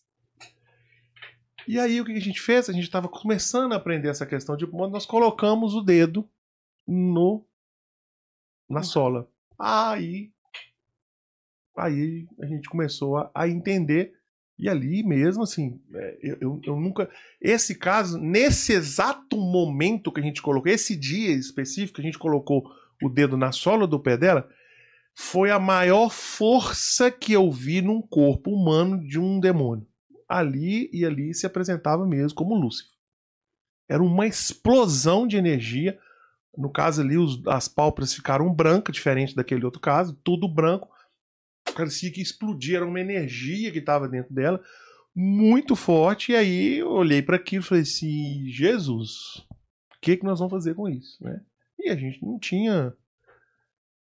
É, não tinha como deixar, abandonar, enfim. E aí foi cuidando da misericórdia.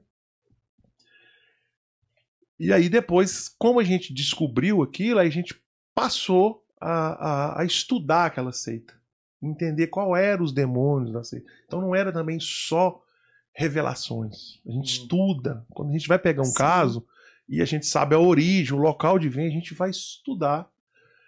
E é um caso assim um pouco é, parece um terror. Dá para fazer um filme. Porque essa essa moça, ela ficou doente, quase morreu, e ela saiu daquela casa e essas pessoas não a procuraram mais. Simplesmente. E desde o dia que ela colocou o pé na comunidade, eles apareceram novamente. Apareceram. Apareceram novamente. E, e, na verdade, ela recebia mensagem, seja de WhatsApp ou mensagem de texto, e mandava, e a pessoa mandava para ela falava assim, tratava, porque ela foi criada naquela casa, desde criança. A mãe dela era empregada doméstica na casa. Ela foi criada na casa também. Depois de. Não sei se vocês estão entendendo. Tô entendendo. Aquelas casas de família que uma, uma, pessoa é levada para lá, trabalhou a vida inteira. A mãe trabalhou 30, 40 anos, ela na. Né, enfim. E aí o, a pessoa que estava ali, que fazia parte dessa seita, mandava, né? Mandava mensagem para ela e no meio da, da mensagem, ô minha filha, depois de ter sumido. E eu pegava a mensagem para ler. Porque havia essa desconfiança que vinha de lá, porque não tinha outra explicação aquela força. Mas ela te mostrava? Ela mostrava. Ah, tá. Só que quando ela mandava aquilo, era que na verdade estava tendo uma invocação de demônio, porque no meio da mensagem tinha um nome grego, ah. que são os, os demônios que vinham dessa seita, né? A gente achava. Eu pegava, Google, colocava no Google e entender que era aquilo. Porque como a gente não, ou seja, é, é, é bom entender, a gente não faz exorcismo. É, para quem já viu aquele filme Ritual, que é um filme é, verídico, você vai, você vai entender que ali explica que quando vai se fazer um exorcismo, até o sacerdote ou quando precisa, ele precisa saber o nome. Quando é esse nível de demônio, tá? Então, na verdade, o que, que, que o ministro de libertação, quando é esse tipo de caso, vai fazer? Tem que descobrir qual é o nome, qual é que tá ali pra gente quebrar. Mas quem que quebra? Ela renuncia. Sim. Ela renuncia. Ela renuncia. Então eu tenho. Então, o que, que é basicamente o trabalho? Você levar ela para uma sala diante de Jesus, e aí você vai brigar três, quatro horas, briga eu, os intercessores, a legião que tá junto, fica todo mundo brigando pra ver quem cansa, você não pode parar para ela conseguir pegar um crucifixo e falar em nome de Jesus eu renuncio a Lúcifer. E no caso dela, foram todos os demônios bíblicos nós vimos nela. Asmodeus, Leviatã, Baal, Baal que na verdade não é um demônio, mas ali havia uma consagração. É... Enfim, Beelzebub. Mas, mas ela falou? Porque não, é assim. você perguntou ou, ou Ele não foi... fala. Não, porque quando um exorcismo se perguntar. O, não, ele não fala. Na verdade, é assim que acontece.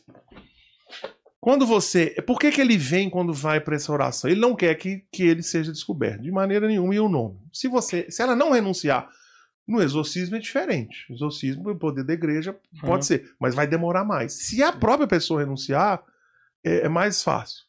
Assim, assim eu penso. Então, quando é, a, havia é, é para a gente chegar nesses sete maiores, veio muito antes, primeiro. Só que com a questão da, da autoridade, do ponto, a gente. Lembra que eu falei? Nós fomos descobrindo os pontos. Se você acha o ponto, você domina. Deu pra compreender? É muita viagem. Não, é louco demais. é Só que você fala assim, como é que você acha o ponto? É, como você acha o ponto? Então tinha alguns que era ponto, tinha uns que ele tinha que falar, que a gente conseguia, e você não fica conversando com o demônio, tá? Assim, é só mesmo pra, se no caso, para uma libertação. É, tá, ponto, não é só o caso dela, não. O ministério, às vezes, permite você sentir. Eu já peguei alguns casos mais graves, no caso dela aconteceu. Eu chego perto e você tá vindo, tem a presença de um demônio. Às vezes o meu corpo mostra, no meu uhum, corpo eu sinto. Uhum. Então, por exemplo, é, perto da têmpora aqui, corte, eu sinto cortando. Às vezes Deus me permite isso. Aí eu sinto cortando. Na hora que eu sinto cortando, eu sei onde que ele está entrando. Porque na verdade você está vendo um corpo, mas ali está entrando mil... centenas de demônios. Entrando e saindo. É. Casos desses, gente, pelo amor de Deus. Uhum. Esse caso é raro, não é toda hora. Uhum. Então, quando eu sinto, eu ponho a mão e domino. Aí na hora que eu domino, ele tem que falar o nome. Se eu achar a entrada, ele fala o nome. Agora, é caso que você não consegue entrar, aí você vai ficar uma briga. E, enfim. E quando você acha o ponto também, existe a hierarquia deles entre eles, né?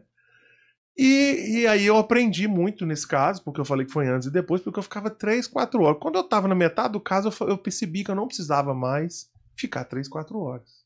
Eu descobri que eu achava o ponto, e quando eu ordenava aquele que tinha autoridade para falar, porque ele mandava. Vinha uns, uns, uhum. uns peça rara lá que ficava enchendo a paciência. Né? É... E aí eu a gente. Você mandava o chefe sair e saía o resto todo. Não, a gente ordenava que quem tinha. Porque uhum. não fala, Senhor Jesus, em teu nome, nós não estamos aqui para para entrar em mistério, fazer. Nós estamos aqui para curar essa moça. Em nome de Jesus, aquele que tem autoridade para falar, que tem permissão Uhum. para falar, em nome de Jesus que ele venha. E aí ele mudava e aí aí ele brigava, não quer dizer que só que a gente já passava assim. Se ele ia mandar cinco, a gente já pulava cinco e entrava nele Ah, entendi. pra poder. É muito louco. É louco. Eu achei que eu ia ficar louco. É, é- é a- a- essa senhorinha, né, que a gente Aham. conhece, a dona Hilda, que eu falo, Aham. que eu chamo ela de anja. Aham, Ela é minha anja. Eu, se eu estou aqui hoje, uhum. se eu me converti, se eu conheci um Deus vivo, foi ela que me apresentou, sabe? E a gente acompanha os casos de libertação lá, É, é, é. e tem hora que é Deus mesmo, porque ela não tem estudo assim. Não, é Deus, o Deus É, que e, mostra, né? e Deus ensinou coisas assim que a gente fica igual- impressionado. E é legal sabe? porque ca- ela- ele vai usar no seu corpo, ela também tem um. ela tem. Não, jeitinho na verdade dela. é uma palavra de ciência. É, É, mas eu falo assim, Né? é uma, uma manifestação pra você entender também, né? Sim, sim. Sim. Ela, ela explica que é, às vezes é cor, que às vezes é, dela é- no- a mão dela né, mexe É, bastante. é a Sim. mão dela mexe. Por exemplo, nesse caso, como eram, eram, era muito, eram alguns casos aí, pra vocês entenderem que eles mandam algum pra atrapalhar, às vezes tinha fisionomia, a fisionomia muda. Né? Então, por exemplo, é, o que eu tive mais dificuldade foi com Asmodeus. É. Porque é, a- a- e lembrando, gente, que é, isso é a crença deles, né? Ou seja, no sentido. Então eu fui estudar ali Asmodeus. Asmodeus tem três cabeças. Então eu fui fazer renúncia com ela. E ele, naquele dia ele me enganou. Ele fez uma renúncia, mas não era ele que estava fazendo, não era ela. Você tem que ter um cuidado danado. Hum. E aí ele passava. E aí o senhor me deu uma visão de três cabeças de bicho. Eu falei assim, que que é isso, três cabeças de bicho? Aí eu ia lá, quem que é o demônio de três cabeças? Asmodeus. Hum. Então tem o trabalho da visão, trabalho do estudo, Pesquisa, né? da pesquisa, e aí você, aí você trava ele. Porque aí você descobre o nome dele, você É. trava ele. Cama espada de São Miguel, trava ele, fica preso. E aí você vai ordenando até você conseguir brigar pra ele sair e ela fazer a renúncia. Porque às vezes ele vem. Tem uma técnica boa é você a pessoa- fazer a pessoa falar o nome dela três vezes e fazer a renúncia três vezes, o nome completo. Porque aí você sabe que, Você pega que, pega, que ela- a renúncia tá, tá bem feita, né? Uhum. É, E esse caso, assim, para o Ministério foi importante para essa questão do corpo. É, coluna vertebral, falsa enfermidade, tudo na coluna. Tudo. É, pessoa tá com. Você que tá acompanhando em casa aí, ah, é doença espiritual. Tem um, um outro sintomazinho, eu não falei. A gente costuma sentir umas fisgadinhas na, na coluna, umas pontadinhas, como uma agulha na coluna, pode ser também espiritual. Lembrando, tem que ligar em tudo. É, então chega alguém lá que tá. Aí vocês vão entender por que, que esse caso foi importante. Chega alguém na comunidade que tá com uma doença, que não descobre, e pode ser espiritual. Nós vamos na coluna. Gente- nós vamos, botamos a mão e vamos rezar na coluna. Porque o, o demônio aloja na coluna, que é falsa enfermidade. Entendi. Entendeu? Então, pra Entendi. gente, a gente trabalha muito isso. É, esse caso foi. E, e essas pessoas, né, que estão em outras, em outros lugares, né, elas, é, como é que eu vou te explicar? Elas vão estar num sofrimento profundo para chegar até você, né? Elas não chegam lá de feliz. Eu- Eu fiz um- uma formação é, com o senhor Rubens, da Associação Internacional de Exorcismo, para a Leigon, foi uns anos atrás, foi lá em Goiânia. Tem alguns casos que, e- quando ele falou, minha cabeça embaralhou. Talvez a sua. Até o carisma da comunidade de muito acolhimento, né? E aí é, tem uma passagem de Jesus que quem não tem perdão para quem peca contra o Espírito Santo. Esses casos, assim, como é dessa seita, essas pessoas sabem o que estão fazendo. Elas têm a. Elas têm a nítida e têm é, consciência do que está sendo feito. Né? Então tem alguns casos que não a gente não consegue. Nem eles, assim, é muito difícil. Não porque. Eu acho que se eles se arrependerem e virem, vão, mas assim, eles entraram num estado que não há condição. É, eu não sei se é o nome que ele falou, é sujeição. Acho que é um- alguma coisa assim. Que, É como se eles perdessem o domínio da própria vida. É, é. Não, não é o domínio da própria vida. Eles, eles têm consciência do que estão fazendo e fizeram consciente. É, é igual o livro do Padre Jonas lá, o Sim, Sim, Não, Não. Assim, Isso, eles fizeram. Primeiro um cliente deles. Né? Ou seja, ele fez aquilo e aquilo não tem perdão para Deus. Uhum.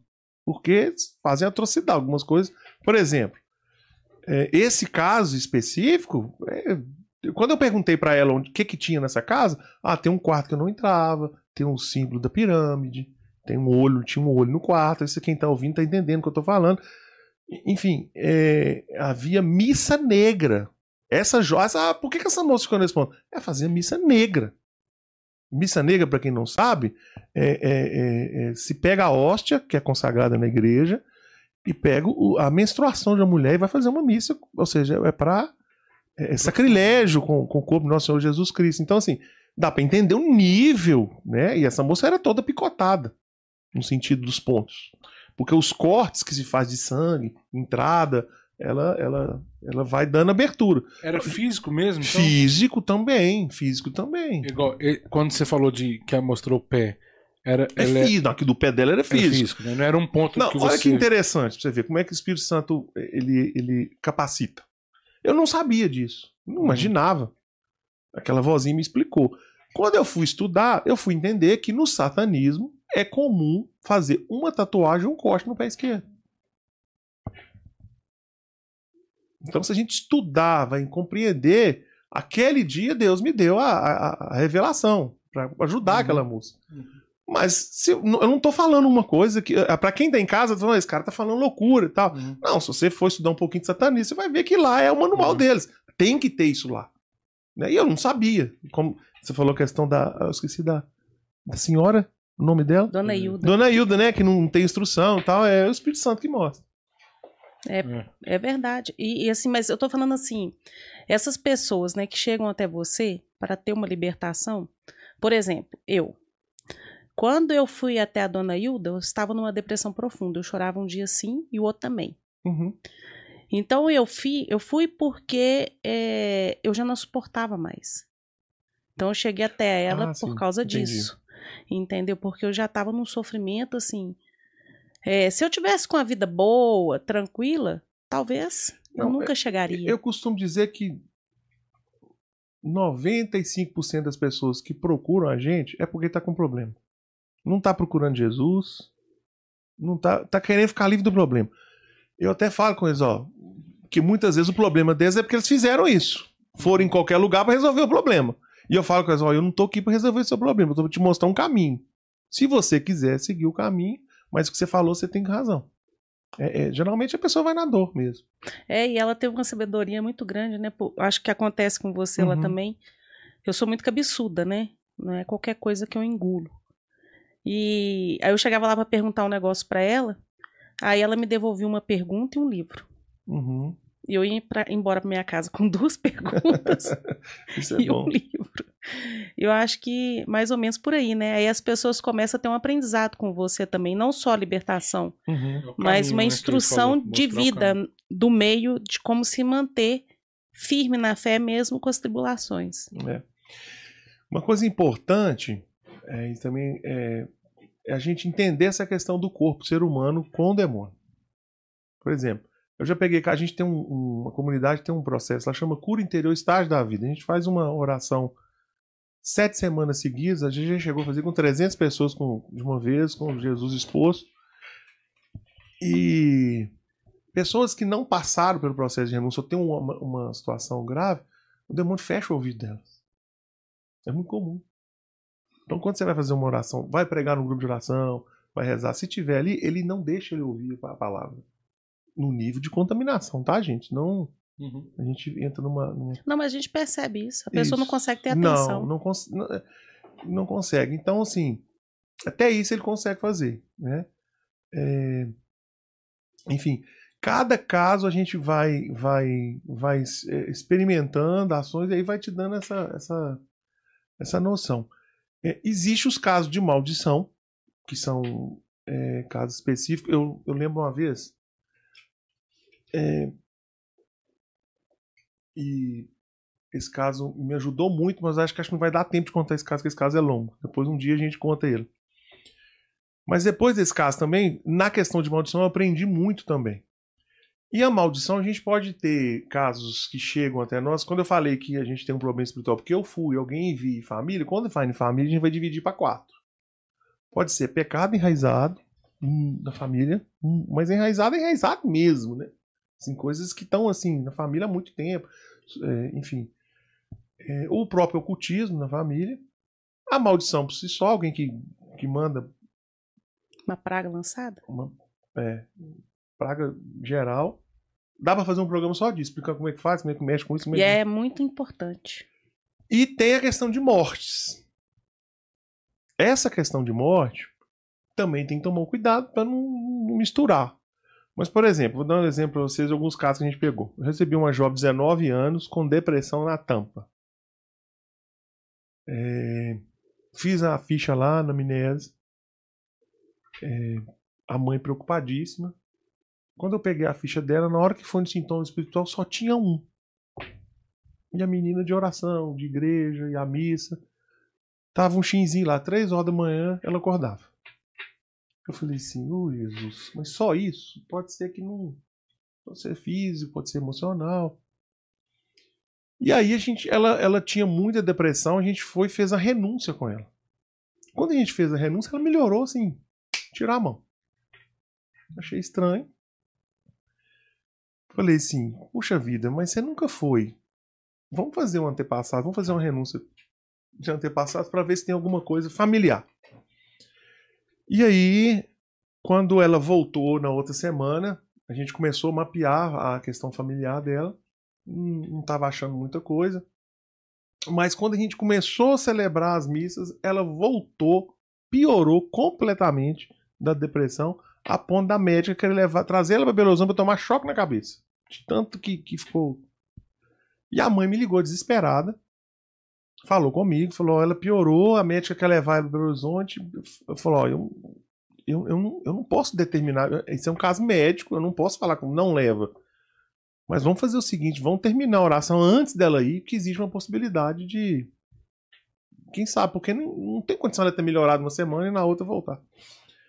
E aí, quando a gente foi mexer, nós achamos um caso de uma jovem que era prima dela que havia morrido de câncer.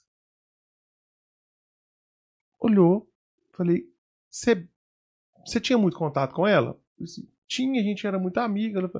Você sabe se você começou, se foi depois que ela morreu? Foi. Passado, faz um favor para mim, manda celebrar a missa para ela. Agora, sai daqui e vai celebrar a missa para ela começou a celebrar a missa para ela, ela simplesmente ficou curada, nunca mais teve nada. Parece que a prima tinha um contato com, com o ocultismo. Então você pode é, dizer que talvez o que estava na prima morreu, se aproximou, se identificou, não sei. Recebi uma vez uma, uma senhora de quase 90 anos na comunidade, era uma segunda-feira. Essa senhora chegou estava com uma filha dela, a filha dela devia ter uns 70, uma senhora já de idade, ou seja, a mãe com 90, a filha com 60, 70 anos, não me recordo bem. Chegou-me e falou assim: oh, Eu preciso de sua ajuda. Pois não, senhora. Meu filho está internado tem seis meses e ele não, não acontece nada, ele não vai, ele não, não melhora, mas também não morre, os médicos não dão esperança. Eu falei com ela assim: você tem que levar um padre para poder dar uma unção do enfermo, dar uma extremunção e tal. Ela virou para mim e falou assim: Eu já levei dois e não acontece nada. Foi... Aí eu falei assim: o que, que eu vou fazer com ela, né? O que, vai acontecer pra gente poder resolver esse problema? Eu fiquei assim: tem hora que a gente fica assim sem saber o que vai acontecer. Aí eu falei: então vamos rezar, né? Deus é providente. Aí eu coloquei a mão na cabeça dela e Deus mostrava uma criança e mostrava uma jovem. Eu virei para ela e falei assim: é, a, a esposa dele morreu. Aí a senhora, 90 anos, não, meu filho morreu, não, é tá lá, tá sofrendo ele, não sai de lá. Não, eu, eu tenho certeza que a esposa dele morreu. Aí a filha dela, mãe, mãe, só esqueceu que foi casado? O Leandro morreu, morreu, ela morreu, ele era mais nova, com 16 anos, morreu no parto, ela e a criança. Falei com ela assim: faz um favor para mim, celebra uma missa, dá um nome para essa criança e celebra a missa por nome. Você sabe o nome dela? Sei. Celebra. Era segunda-feira. Celebrou na terça, ele faleceu logo depois da, da celebração da missa. Ele descansou. Olha a força do matrimônio ali, né? Uhum. Na, nessa questão. Então, assim, tem pessoas que não gostam que eu falo disso, mas eu vivencio isso e às vezes acontece. Mas tem um cuidado tremendo. Tá vendo que eu tô contando caso demais já, né? Como é que tá o horário aí? Não, não, pode Não ir. pode ir, nós estamos aqui. Eu recebi uma pessoa uma vez, foi da. Eu não vou falar a cidade, não. É, foi do norte de. Norte, não, centro-oeste de Minas. Ela, ela- Uma pessoa que eu já tinha ajudado falou: "Ó, Eu tô com uma jovem aqui. Ela, uma, uma- ela tá com um problema é, relacionado a, ao casamento. Ele falou: O que que tá acontecendo? Ela, ela, faz, ela fazia parte de uma comunidade de aliança, ou seja, estava muito ligada à igreja, comunhão, servindo a comunidade, vida de oração. E eu, o rapaz falou comigo, eu estava acompanhando ela, eh, fazia o acompanhamento pasto- eh, vocacional com ela, e ela foi viajar num final de semana, depois sumiu, viajou com a família, desapareceu da comunidade, e a gente foi atrás dela com muito custo, ela não queria voltar de maneira nenhuma, e aí depois a gente conseguiu que ela voltasse para a gente conversar com ela. Falei, o que, que aconteceu? Ela foi para uma viagem pra, pra, de turismo com a família e ela acabou tendo relação, tendo contato com o cunhado. Casado com. Não me lembro direito, mas. é, entre família. Dá para entender que situação que era essa, né? O Que estrago que seria. É um- um- Em família, ela estava tendo um relacionamento com, com, com o rapaz. Ele olhou pra mim, olha pra você ver a situação que de vez em quando a gente fica. Mas o que, que eu vou fazer com ela? Ela tem que. que... Confessar. Não, ela já confessou. já confessou? Confessou. E aí? E ela fala que não dá conta de ficar livre. O negócio ela quer manter. Ela, ela era casada, tinha uma filha, e ela não tá dando conta. Ela tá tentando. Tá, traz ela aqui, vamos ver. Aí ela saiu, andou aí bem uns 400 quilômetros, chegou lá na comunidade, sentou lá na minha sala, olhou pra mim e falou assim: Ó, ó, tá acontecendo isso, isso e isso. Eu- gente, eu vou ser bem sincero. Eu olhei pra ela e falei assim: Ô, minha filha, bloqueia esse telefone. Faz alguma coisa. Ou então larga seu marido. Eu- eu- eu- porque assim, É, tem que jogar perto, né? Leandro, eu não tô conseguindo. Eu tenho uma força dentro de mim. E ela, assim, desesperadamente na minha frente, querendo explicar que ela sentia que tinha uma força nela que não conseguia fazer ela parar. Eu falei assim, meu Deus, o que, que eu vou fazer com isso? Aí, ah, então tá. Eu vou te- nós vamos fazer o processo e vamos procurar fazer. Você já tá aqui, era vídeo, vamos fazer a renúncia. E a gente foi, foi, pra, foi pra capela, vamos fazer a renúncia. Começamos a fazer a oração. Na hora que eu comecei a fazer a oração pra ela, eu senti no corpo. Havia alguma coisa ali. É, mas fiquei calado, por, pra não, porque a situação era. Fiquei calado. E, e aí, quando ela fez a oração, ela sentiu algumas coisas, e aí eu fui perguntei pra ela: Você sentiu alguma coisa no, no corpo? Ela falou assim: Não, meus dois pés formigaram bastante. É um sinal muito grande de antepassado. Vai pros pés, a gente já aprendeu sobre. Eu senti, ela sentiu. Pô, deu um sinalzinho, mas já é demais mesmo, porque o antepassado é uma influência, não é algo que vai determinar, né? E também não é ninguém pagando pecado de outro, não é isso. Ela voltou pra casa, mantive contato telefônico. Como é que foi? Leandro, melhorou. Eu aliviei, mas ainda tem. Fui e falei assim, ah, então vou fazer o seguinte. Como ela é de longe, eu mandei uma. A gente faz também uma, uma- um relatório de, de família. Vai pegar a história da família inteirinha. Um jeito que morreu, o que que fez. Quando ela mandou pra mim o relatório dela, aí nós achamos um bisavô que era bruxo. E o bisavô tinha cinco mulheres e teve relação com gente da família. Ou seja, o demônio que estava ali poderia estar é, novamente agindo. Mas aí eu fiquei um pouco assim, mas será que vai mexer tanto na vontade da pessoa? Lógico que tem ali uma, Uhum. a- a- né, aquela tendência ao pecado, enfim. E ela voltou, veio fez a oração, a gente fez esse processo, celebrou as missas por esse avô, por toda a família. E, e é assim, gente, as questões, quando eu falo essas coisas aqui pra gente tá ouvindo, a gente reza na segunda, na terça já não tem um problema, é assim, no mundo espiritual é assim, acaba, Uhum. na hora. E imediatamente ela conseguiu ficar livre da situação. Aconteceu uma coisa importante nesse caso. Ela descobriu que estava grávida. Ave Maria. E aí ela ficou, mas você sabe de quem é? se é, falou assim, não sei. Logo após a oração, ela perdeu o bebê. O bebê não não Não vingou. não vingou. Não, não, não- E depois, mais à frente, ela até teve, levou a vida. Mas aí nesse caso, ela tem que fazer um batismo também do neném? Não, no caso Dessa do alma aí. batismo, não. É, batismo. É, não, espiritual. batismo não. É.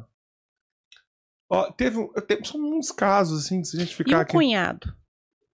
O cunhado ficou insistindo, hum, mas assim. É um negócio interessante que as pessoas vão assustar.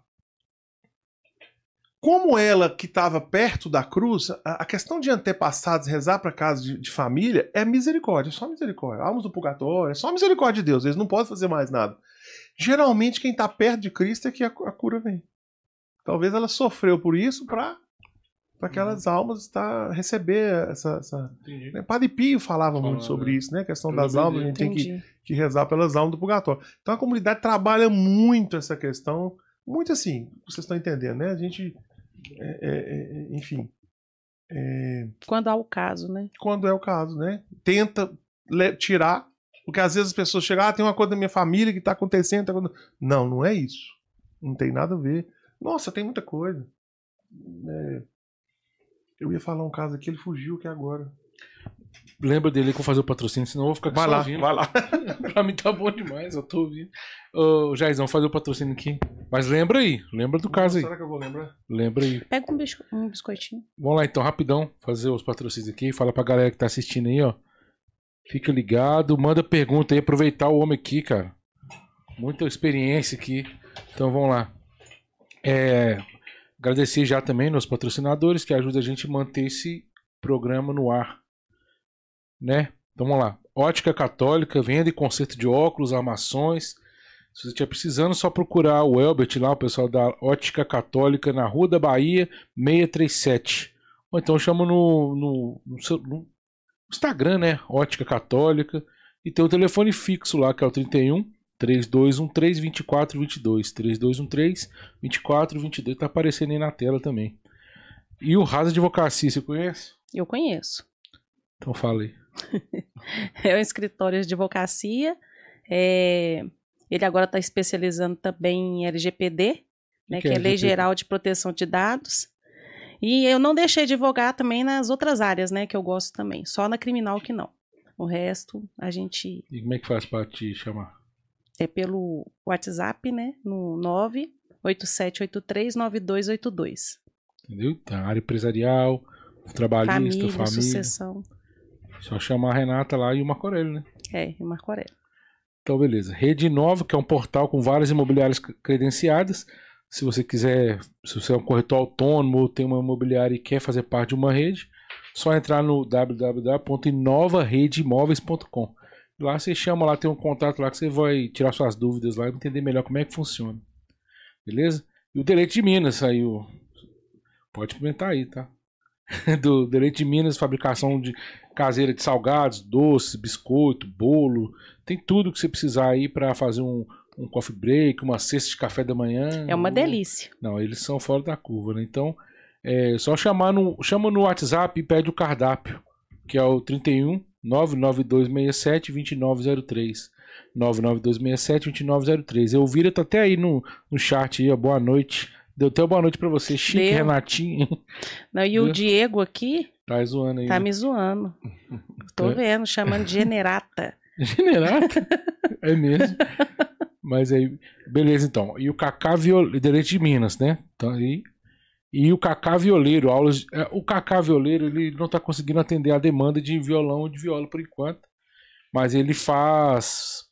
É tipo um showzinho, né? Um pocketzinho ali. Ele é, faz um, um evento, né? E pediu pra falar que ele tá disponível pra isso aí. Então você pode chamar no 9 31, né? 999556458. 999556458. Então, ele é especialista na viola mesmo, aquela viola chorada mesmo, aquele do, da roça da mesmo. roça. Então, raiz. Pode chamar ele lá, que é bacana. E a Renato Rojas Imóveis, imobiliária, precisando de vender o seu imóvel, alugar um imóvel, colocar o seu imóvel para locação, para venda aí, e comprar, né? Pode procurar a gente lá no pode entrar no, no site, no, no, Instagram, né? Que é arroba renatoRojasImóveis.com. Escreve Rojas com J, né? Mas fala-se Rojas. Então, Renato Rojas Imóveis BH. Você vai entrar no Instagram lá. Ou então chama no, no telefone fixo lá, cara. 31 3473 6184. E o Evo, coach com formação em inteligência emocional. Né? Você pode procurar a Paula, quase que eu falei Tica. É, eu também já ia soltar a Tica. É a Paula e o Juliano. Vocês podem procurar eles lá para você fazer, entender como é que funciona, para você se formar aí na. na tem um, um coach né, te auxiliando nessa formação de inteligência emocional. É importante também, né? Então o telefone deles é 31 999 92930018 992930018 e a Viver com Saúde. Isso aqui é legal também, que é uma é uma academia a preço popular. Então, quem é aqui da região, né, do, do, do nossa área, que é onde está o estúdio, onde estão tá nossas casas aqui perto, né, que fica ali na chama Viver com Saúde. Então é hidroginástica, pilates, solo, a preço popular, tem natação, baby, infantil e adulto, hitbox, zumba, aula de música. Então só procurar lá o pessoal da Viver com Saúde na rua General Clark 1686, 1686 no bairro Novo Progresso. Ou então chama no telefone 31 98908 7170. Beleza? Acabou já? E tem mais alguém que eu esqueci? Não, beleza então. Lembrou? Lembrei, é porque você, quando você disse da, da questão das crianças, né? Tem água aí pra você? Tem água, tem água sim. Eu lembrei de um caso, ele foi bem, bem emblemático. Também um caso mais simples, porém foi, foi interessante. É, uma vez uma, uma mulher me procurou. Ela. Ela estava meio abalada porque o irmão dela tinha acabado de cometer suicídio em casa, se enforcou. É, o irmão tinha envolvimento com, com o cultismo. E aí ela me chamou para ir na casa dela para poder entender o que acontecia. Que além disso, a sobrinha dela estava se prostituindo.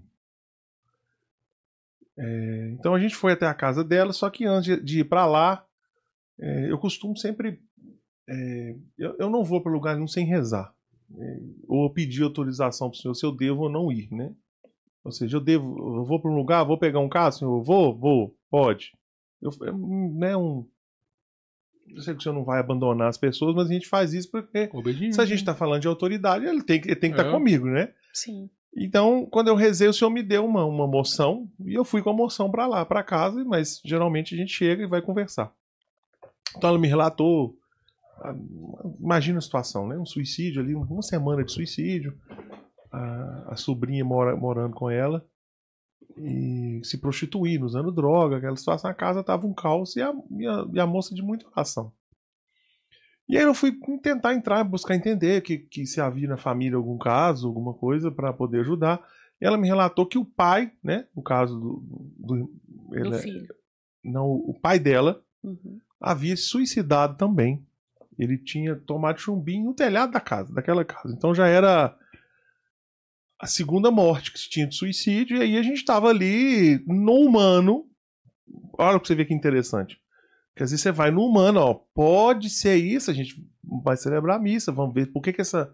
Por que, que tá tão pesado? E também não quer dizer que seja espiritual, porque alguém pode repetir um suicídio por uma tendência, até por melancolia, por depressão, mas a gente tenta. Mas na casa havia muitas coisas, barulho, porta batia, é, a janela é, parecia que à noite se estivesse esmurrando, acontecia algumas coisas estranhas na casa. E ela assustada, pedindo para ajudar. Então, quando ela, ela falou a questão do pai, pode ser algum demônio, estava levando para o suicídio e tudo. Só que aí eu levei a moção que o senhor tinha me dado. Levei para ela, ó, deixa eu te falar uma coisa. Quando eu vim para cá, Deus me deu uma moção. Falei, qual que é? é o número 5 tem alguma coisa que remete para você? Ela olhou para mim assim, número 5? Sim. O que, que o número 5 quer dizer? A, a minha irmã, que ela é, ela é, ela não mora aqui comigo, ela tá, ela é, já abandonou essa menina que tá aqui, que é minha sobrinha, ela tá se prostituindo, usando droga.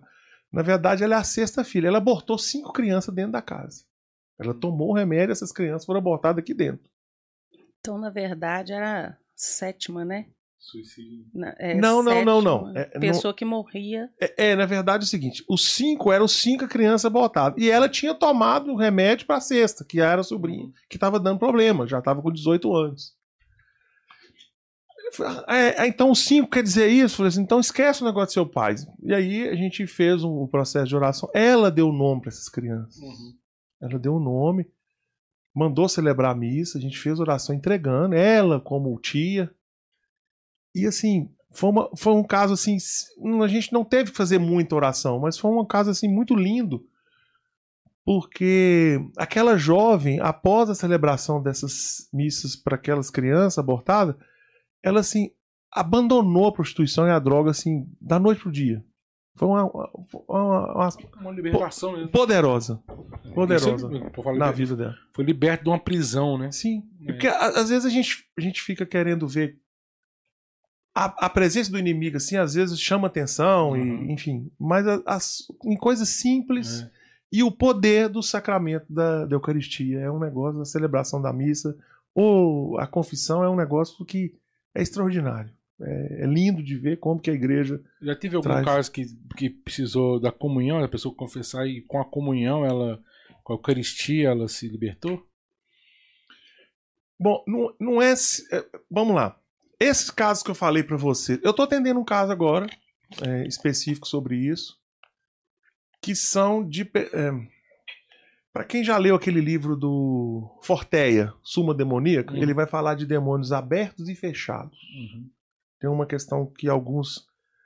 A pupila vai dilatar preta, outra branca, e alguns que ficam é, mais quietinho, não é, não, não é tão espalhafatoso. Demônios desses locais que fazem cirurgia espiritual, passe, eles são diferentes. Uhum. São piores para cuidar do que os outros. É? Muito pior. Quer da, da seita também, secreta? Não, da seita secreta É outros é... 500. Deixa isso à parte. É, mas, a- mas entendi. é, nesse tipo assim, para enfermidade, é, Entendi. é, é, ele é pior, né? É porque você tinha me feito a pergunta só para você entender. Tá. Da questão da Eucaristia. Uhum. Como há, nessa, nessa que é chamado né, mesa branca, como há uma doutrinação de muito conteúdo, é ensinado muito, É muito estudo, né? muito estudo, é mais complicado. Lembre-se disso, a gente sempre trabalha com, com o emocional e com o cognitivo, ou seja, Uhum. é mais complicado. Então, quando a gente pega esses casos que são chamados de mediunidade, que é- é- é- a pessoa é como se ela abrisse tanto o corpo dela que ela tem que ficar o resto da vida perto de Jesus. Eu estou atendendo um caso desse. Essa pessoa era médium de, é, de incorporação. é, e aí ela passou anos e tá toda doente, tá com suspeita de câncer, fez, fez vários exames e a suspeita e a gente começou a atender, as dores sumiram, a suspeita de câncer sumiu, foi no caso esse caso foi tranqu- hoje tranquilo porque a gente ia na coluna, rezava na coluna, a falsa enfermidade, os demônios estavam alojados. Mas esse tipo de demônio que vem desse local, você quebra a legalidade e é somente com a adoração que ele, que a pessoa consegue Hum. ficar bem. Por quê? Porque esse tipo de demônio traz muita depressão e vontade de morrer e pânico. Ele é diferente dos outros. Ele é silencioso. Então, esse- on- ontem mesmo a gente quebrou os últimos. Ontem, na segunda-feira a gente quebrou a legalidade, que é a renúncia e quebrar, fazer oração. E eu virei para ela e falei: ó, se você não for para adoração, não é questão de ir, é lá que vai te fazer bem, porque esse, dem- esse tipo de demônio não suporta Jesus Eucarístico. Uhum. Então, há tipos. Eu contei da seita que ele fica lá. Ele, tem, ele aguenta ficar lá. Há demônios diferentes. Não, não, não, não me pergunte por quê. Eu não vou saber explicar, mas Uhum. com tantos casos a gente vai perceber. Então, todas as pessoas que passam por isso têm crise, eu ensino para elas. Vai para frente de Jesus. E engraçado, quando eu estava no grupo de oração e ela tinha muita resistência, imagina, anos doutrinada, ficar na frente de Jesus Eucarístico para eles, que foi doutrinado que aquele não tem nada. Uhum. E ela tinha quebrado a legalidade, ela mandou mensagem pra mim ontem. Eu tava entrando pro grupo de oração e, e a gente, né, com a experiência, a gente aprendeu. Ela mandou falando, falando comigo: Ó, eu tive uma crise hoje. Eu fiz, eu fui pro santuário, eu fui pro diante de Jesus E hoje eu sei que tem alguém que tá comigo, que, tá, que cuida de mim. E ela entendeu isso. Uhum. Ela vai passar por outras crises, mas toda vez que a crise é como se Deus usasse uma catequese com ela, vem para cá. Uhum. E ela já aprendeu isso. Então, é- por isso que eu falo, ninguém tira demônio de quem tira o demônio da pessoa é ela mesma. Na verdade, a gente só ajuda. Mas se a pessoa não quiser, Ah, não, não- não- E o seu ministério, né? É aí eu perguntando. É, você me disse aquele aquele caso que você ficou um ano libertando, que Sim. você teve problemas e tudo. É, isso te traz consequências também, não é? Vamos dizer. é, por exemplo, os- alguns sintomas, até na, na ficha da anamnese que a gente desenvolveu, alguns sintomas eu tinha. Mas eu nunca tive contato. Eu descobri que vinha familiar. Né? É, é, na verdade, a minha mãe teve contato. Alguns pontos daqueles, quando eu converso com uma pessoa, eu consigo explicar ela e falar aquela que eu sentia também. Depois, é, é, propriamente, quando eu estou trabalhando com um caso pesado, eu vou sentir a retaliação naquele caso específico. Então, por Uhum. exemplo, eu vou rezar para uma pessoa hoje e ela passa aquele tipo de situação. É, esses sintomas que as pessoas sentem, geral, às vezes naquele dia, naquela noite, naquela semana eu posso sentir. Então, já in- início de ministério, eu cansei de, de, de ser atormentado à noite, acordar três horas da manhã, como se viesse contra mim. Com o passar do tempo, a gente vai amadurecendo, porque isso, na verdade, é só uma. A gente chama de ação extraordinária do demônio. Isso é só para trazer. Com o tempo, eu me acostumei. Praticamente, eu virei para ele e falei com ele assim: Filho, fica aí, que eu já sei que isso não dá nada. E é isso que você tenta passar essa segurança pra pessoa. Porque as pessoas chegam aterrorizadas com a situação. Pô, tô vendo gente morta, tô vendo isso, tô escutando voz. A pessoa acha que vai ficar louca. Mas na verdade não tá acontecendo. É só uma ação extraordinária. E a alma daquela pessoa não tá melhor ou pior de quem não tá. Porque as pessoas olham pra quem tem endemoniado achando que ela vai pro inferno. Nada. Às vezes ela é Uhum. mais vítima. Porque o pior pecado, a pior situação que tem do demônio não é a extraordinária, é a ordinária, que é o pecado, a tentação que a gente vive para nossa alma. É muito mais perigoso. Então, com o tempo, eu me acostumei com as ações extraordinárias dele. Mas quando você pega um caso assim, esse caso de um ano, tinha dia que eu me dava dores na cabeça, eu passava a noite em claro, esse tipo de, esses tipos de- de- de, Ah, que fala- seria uma vexação? Sim, vexação. É, inclusive as pessoas têm, é, costumam é, confundir um pouquinho, né? Que tem a É. vexação, a obsessão e, a, e a possessão.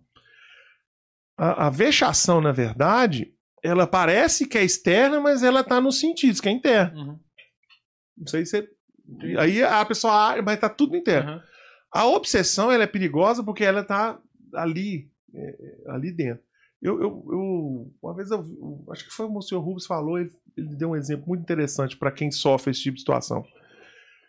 A vexação é como se você tivesse é, dentro da sua casa, tudo com um muro alto, tudo trancado, e tem alguém lá fora, eu vou te matar, te ameaçando. Ou seja, é algo que tá, parece que, Uhum. que é, é de forma externa, essa sensação. E a obsessão, o inimigo tá lá dentro, mas você não sabe que ele tá. Hum. Por quê? Porque as pessoas começam a ter obsessão se- por sentimento de morte, pornografia, de suicídio, de, de consumo de, disso, ou seja, ela, a pessoa não sabe que aquilo é o inimigo, mas ele tá lá dentro fazendo. Isso é uma obsessão. É como se ele t- esse, é um- isso é uma obsessão. Uhum. Você fica obcecado pensando em morte, pensando nisso, e vai te consumindo, né? E aí a, a, a- a possessão já é tudo, né?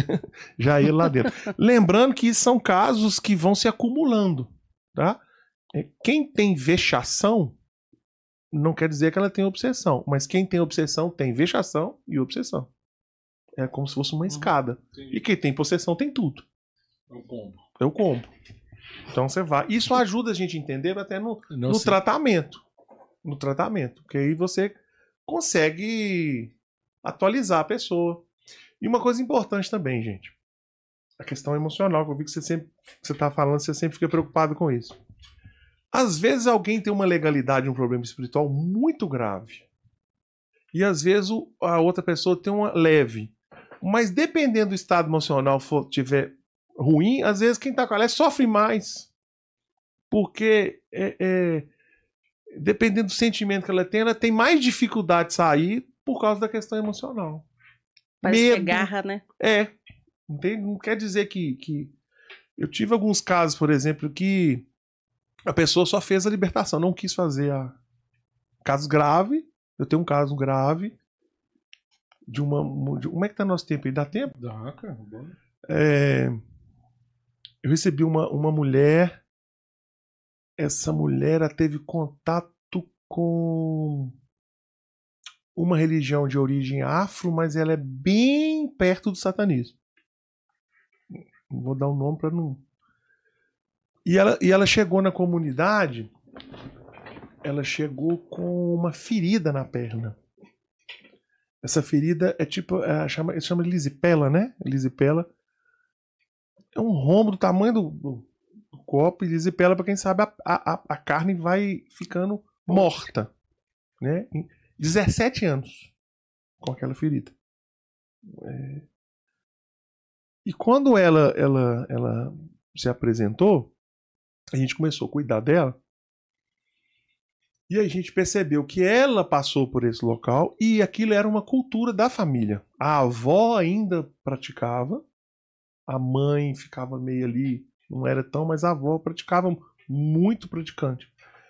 Na verdade, ela tá em Sete Lagoas, mas o, o local que ela o local que ela mexia era em Sabará. E aí, esse caso foi interessante, que você perguntou se a gente não passa por esse caso, a gente sofreu ameaça nesse caso. Eu lembro muito bem que a gente sofreu ameaça. É, a gente começou a fazer esse trabalho com ela, é o de sempre, renúncia, faz a confissão, faz a renúncia, vão mexer com antepassados, enfim. E aí as coisas foram, foram acontecendo. Mas como a casa dela era, era, era o ponto foco, ou seja, na casa a gente rezava para ela, mas na casa dela tinha eh, consagrações, estátuas, tudo que era, era um caso que a gente ficou um pouco amarrado. Porque ela queria ficar livre, mas não conseguia, porque a gente rezava ali e voltava para casa, aquilo estava lá. E ali havia uma legalidade, porque a casa não era dela, ela morava na casa da mãe e da avó. Uhum. Então, vocês compreendem o que que. É, ah, essas situações, né? E aí, quando a gente começou a fazer o processo com ela, a gente decidiu, né, em oração, é, o senhor deu uma moção que a gente precisava de retirar ela, porque foi- era um caso que não estava. Ele foi passando algumas semanas, alguns meses, ele não estava surtindo fruto, porque ela sofria muito. E toda vez que a gente rezava com ela, primeira vez assim, foi uma coisa muito, muito forte, eu me lembro ainda ela colocava sangue pela boca. Nossa. Muito sangue. Aí, igual eu falei, gente, eu, eu, não, eu não sou de ficar fazendo. Às vezes as pessoas estão acompanhando o, o podcast falando assim: esse cara tá falando cada loucura. Gente, eu, pra pessoa me convencer que tem problema espiritual, ou seja, a gente vê tanta coisa, as pessoas ficam até com raiva. Ah, tá lendo nada espiritual. Porque eu faço, faço essa linha. Falei Assim, essa mulher tá cortando o beiço dela e tá a gente ia fazer a renúncia com ela. Sangue, saía sangue, bavava sangue. Eu tenho foto, fiz vídeo e tudo.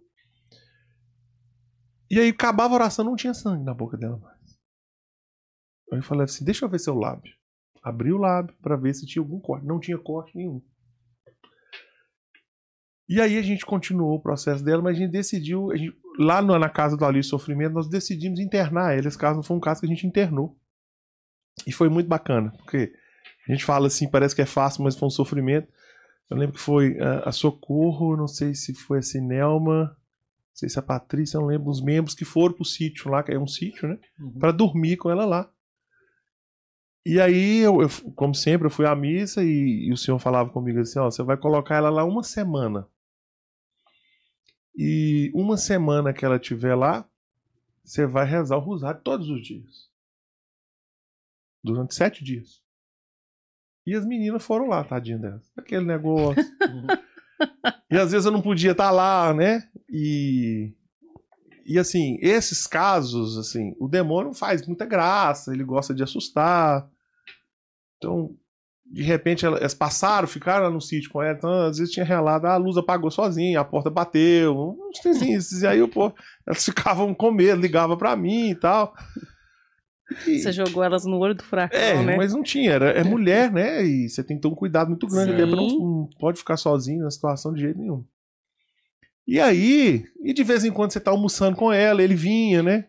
Ele olhava para ela, soltava alguma coisa da vida da pessoa para atingir. É muito comum. Mas foi impressionante. Aí começou segunda, terça, quarta, quinta, sexta. Aí ele falou: vai acabar, eu agora você vai para lá. Aí lá no sítio são dois andares, eu tava no quarto de cima.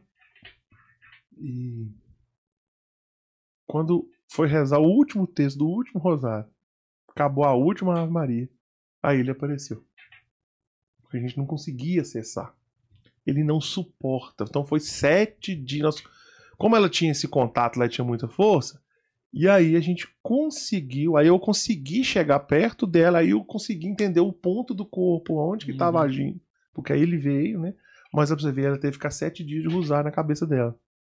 Então há, há, há, essas coisas que a gente faz a escuta.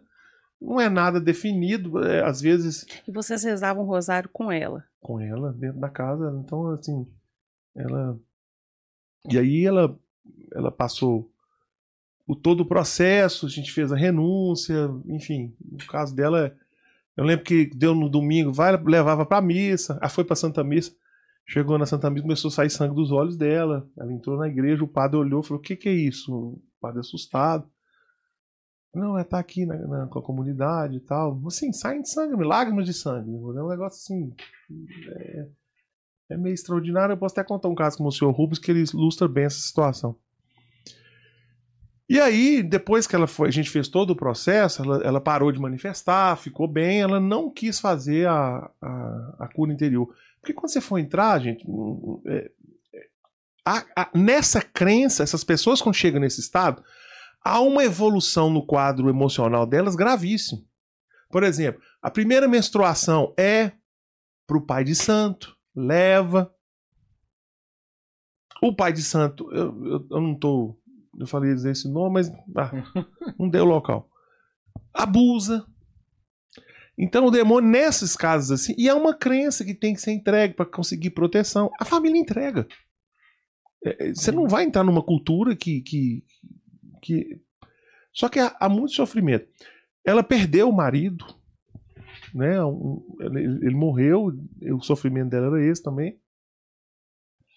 E ela não, não fez. E aí chegou o momento da, da, da, da quando a gente foi ver a, a questão da perna. Falei, o que aconteceu com a minha perna? Não, eu queria sair de lá. Ela não queria ficar lá mais. E aí eles falaram com ela que para ela fazer, ela tinha que, que fazer um, um, um, trato com ele lá, que eles iam deixar ela em paz e que não ia sair. Na verdade, ela tinha que queimar uma, um punhal com uma pólvora e, enfiar na perna. Foi o que é o problema da perna. Hum. Então, aí eu perguntei, então você está querendo dizer que esse buraco que está aí, que nunca fechou, foi o, o trabalho que você enfiou que cortou a perna? É. Falei, então nós vamos curar isso daí, em nome de Jesus. Porque isso aí não, não tem condição. Foi feito ao nome de uma entidade. E aí a gente começou a rezar para a perna dela, depois que foi quebrada a legalidade. E assim, eu tenho as fotos, é um negócio muito lindo, porque era tudo muito muito feio, muito fechado, sem vida, morto já mesmo, né? Para quem sabe o que que é, já viu. E aí foi Padre Pio também, né? A gente começou a pedir a intercessão de Padre Pio. E era interessante que a gente é, ela tinha, e para quem tem, gente, é, é, é, sof é sofrido. É, esse tipo de, de, ferida você tem que abrir todo dia, limpar todo dia, senão dá mau cheiro. É um, é, não, é, não é um negócio é, fácil de lidar. E aí, quando a gente ia rezar com ela, eu ia rezar, aí aquela, né, inspiração, assim, aí eu botava a mão sobre a, a tala, né, branquinha, a, a faixa. Não quer que você põe a mão na faixa. Eu quero que você reza na virida. E, humanamente falando, às vezes era difícil. Porque abria, tava. E a gente começava a botar a mão. E quando botava a mão, ela gritava, falava assim, tá queimando. Tá queimando, tá queimando, tá queimando, tá queimando, tá queimando, tá queimando. Eu acho que a gente chegou a rezar três semanas para ela, pela intercessão de Padre Pio. E aí, quando terminou a terceira semana, ela, eh, ela ligou, mandou uma foto e já estava lá na Unimed Sete Lagoas. Porque a perna dela, depois de 17 anos, estourou sangue. Começou a brotar sangue. É. Correu pro médico, o médico falou: O que, que você fez na sua perna? Eu falei, não, tô fazendo oração. Como assim? Aí o médico deu remédio pra achar que ela tava tendo trombose, porque tava. né?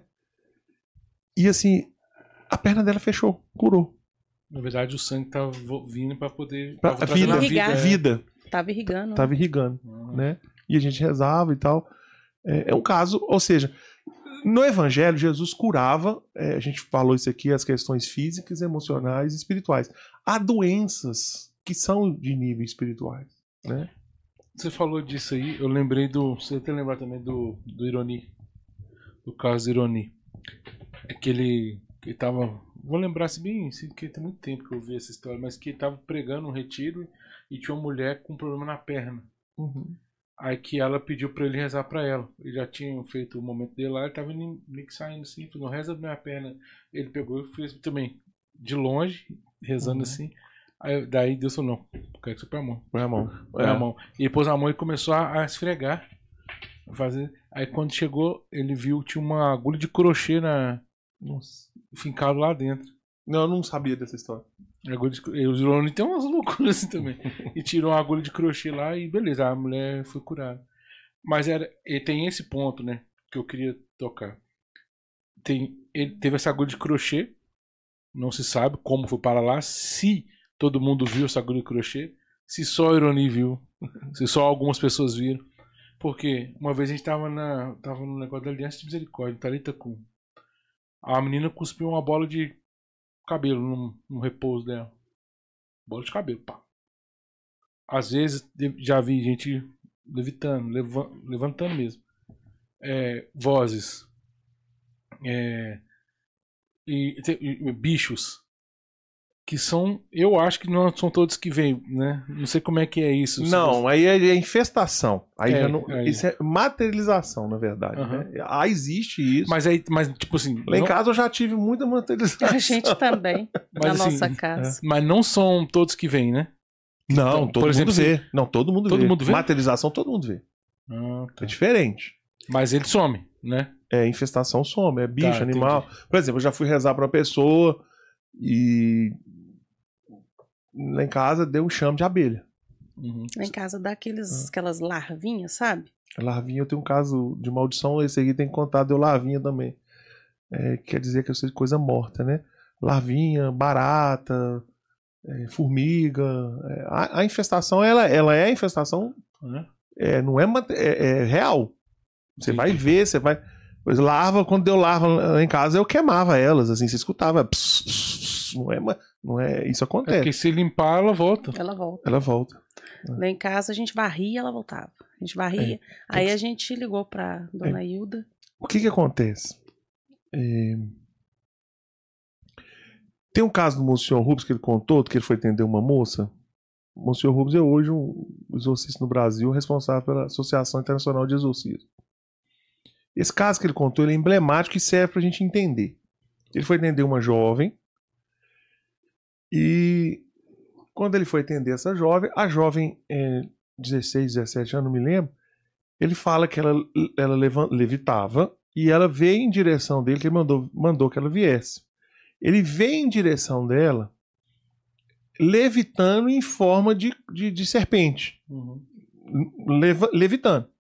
E imediatamente ele, ele virou e falou assim: em nome de Jesus, para, você sabe andar, levanta e vem da maneira correta. Por que, que eu estou citando isso para vocês? Tudo isso, na verdade, é só espetáculo. É, né? Hum, é tá- causar. É, eu posso, eu sou poderoso, é, tem alguma coisa ruim aqui. É, às vezes as pessoas estão falando assim, não, o Leandro contou tanto caso, pra ele é fácil. Eu sei que pra alguém, às vezes que não tá acostumado a passar por certas situações, mas eu tenho que trazer essa tranquilidade. Na verdade, quanto mais espetáculo, ah, às vezes eu já assustei com vários casos. Às vezes eu rezei para um moço no, no Santíssimo. Você já viu quando você dá um estalo assim, você estala o pescoço, você dá um. né? Uhum. Ele estalou a cabeça dele 50 vezes na minha frente. Nossa, isso aqui vai dar um problema. O cara era fortão, vou apanhar aqui. Mas era um caso super simples, que com uma oração rápida foi Uhum. resolvido. Era mais barulho. É mais barulho do que, né? É, enfim, não há muito. Não tem que se preocupar. Agora, caso de infestação, você tem que entender o motivo. Aí pode ser questões mesmo de, de residência, de casa, se ali foi um prostíbulo, se alguém morreu ali. Hum. Aí tem esses casos, ou o caso da própria presença do inimigo. Então, cada caso é um caso, a gente tem que avaliar. É, no caso que você falou que você teve esses casos de infestação, mas é por causa do seu ministério? Ah, sim. É, né? Ah, com certeza. É, o nosso caso é mais ou menos isso também. É. A- Até é, tem uma pergunta aqui é, que, o, que, o, que o Diego fez. Hum. É, Leandro, como é o seu dia a dia com Jesus? Você tem alguma regra de vida? Meu dia a dia com Jesus é o santo texto, eu rezo o texto, eu- talvez vídeo de oração, né? Mas eu preciso de missa diária, né? Senão não, não dá conta. Entendi. É... é engraçado, o Diego perguntou isso daí. é, eu falei pra vocês que tem tipos de contato que traz tipo de situações para as pessoas, né? A gente que faz o ministério, a gente sofre também. É, esse, esse, por exemplo, de, de mesa branca, ele te puxa energia demais. Muita. Muita. Esse caso que eu tava conversando com vocês, eu, praticamente encerrei o caso essa semana, agora a pessoa tem que caminhar. O primeiro dia que eu rezei agora, parecia que eu tinha, é, fisicamente falando, que eu tinha andado 20 quilômetros correndo. Assim, Uhum. e, e se eu não vou logo pra missa, eu não dou conta. É, é, você pode fazer. A gente faz oração de purificação, faz oração de renúncia, mas se não tiver missa, você não consegue. É como se. é, o Senhor sempre me ensinou isso, né? Por exemplo, eu pegava um caso, eu corria pra Eucaristia. Quando havia consagração, eu fechava os olhos, é como se o Senhor viesse tirando as, as flechas, os dados, as doenças, aquilo que você sofre. Então, é, Diego, é, a pergunta seria nesse ponto.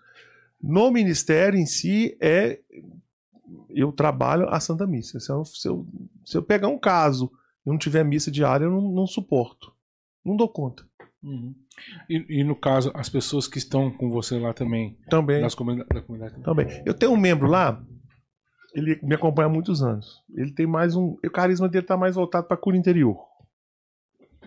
Mas ele me ajuda lá, porque vocês vão entender, por exemplo, por semana, hoje a comunidade deve atender 30 pessoas. Fazendo anamnese. Cada vez você vai pegando ali, o que vem você acompanha a força espiritual ali. O nome dele é Daniel. Eu lembro que o Daniel che- chegou na comunidade, já estava me acompanhando há algum tempo, ele chegou na minha sala e falou, assim, irmão, eu não tô aguentando mais. Falei, o que, que você quer dizer? Eu não tô aguentando problema lá em casa, não tô aguentando problema com a minha esposa, não tô aguentando isso não. Eu quero sair. Não, irmão, vamos conversar aqui um pouquinho. Me fala aqui um negócio. Como é que você tá com a Eucaristia? Não, eu vou todo domingo. Você vai todo domingo? Vou todo domingo.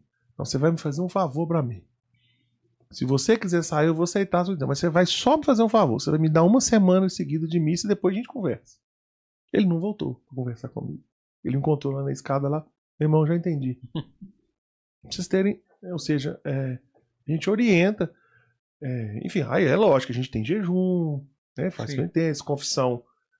A regra da nossa comunidade é confissão mínimo mensal Uhum. para poder, ou não sei que você, ou tamo- você sentir necessidade, mas é, adoração mensal, é, confissão mensal, Eucaristia diária. Como a gente é de aliança, às vezes a gente pode ser que aconteça de uma semana a gente não consiga ir, questão de trabalho, essa situação.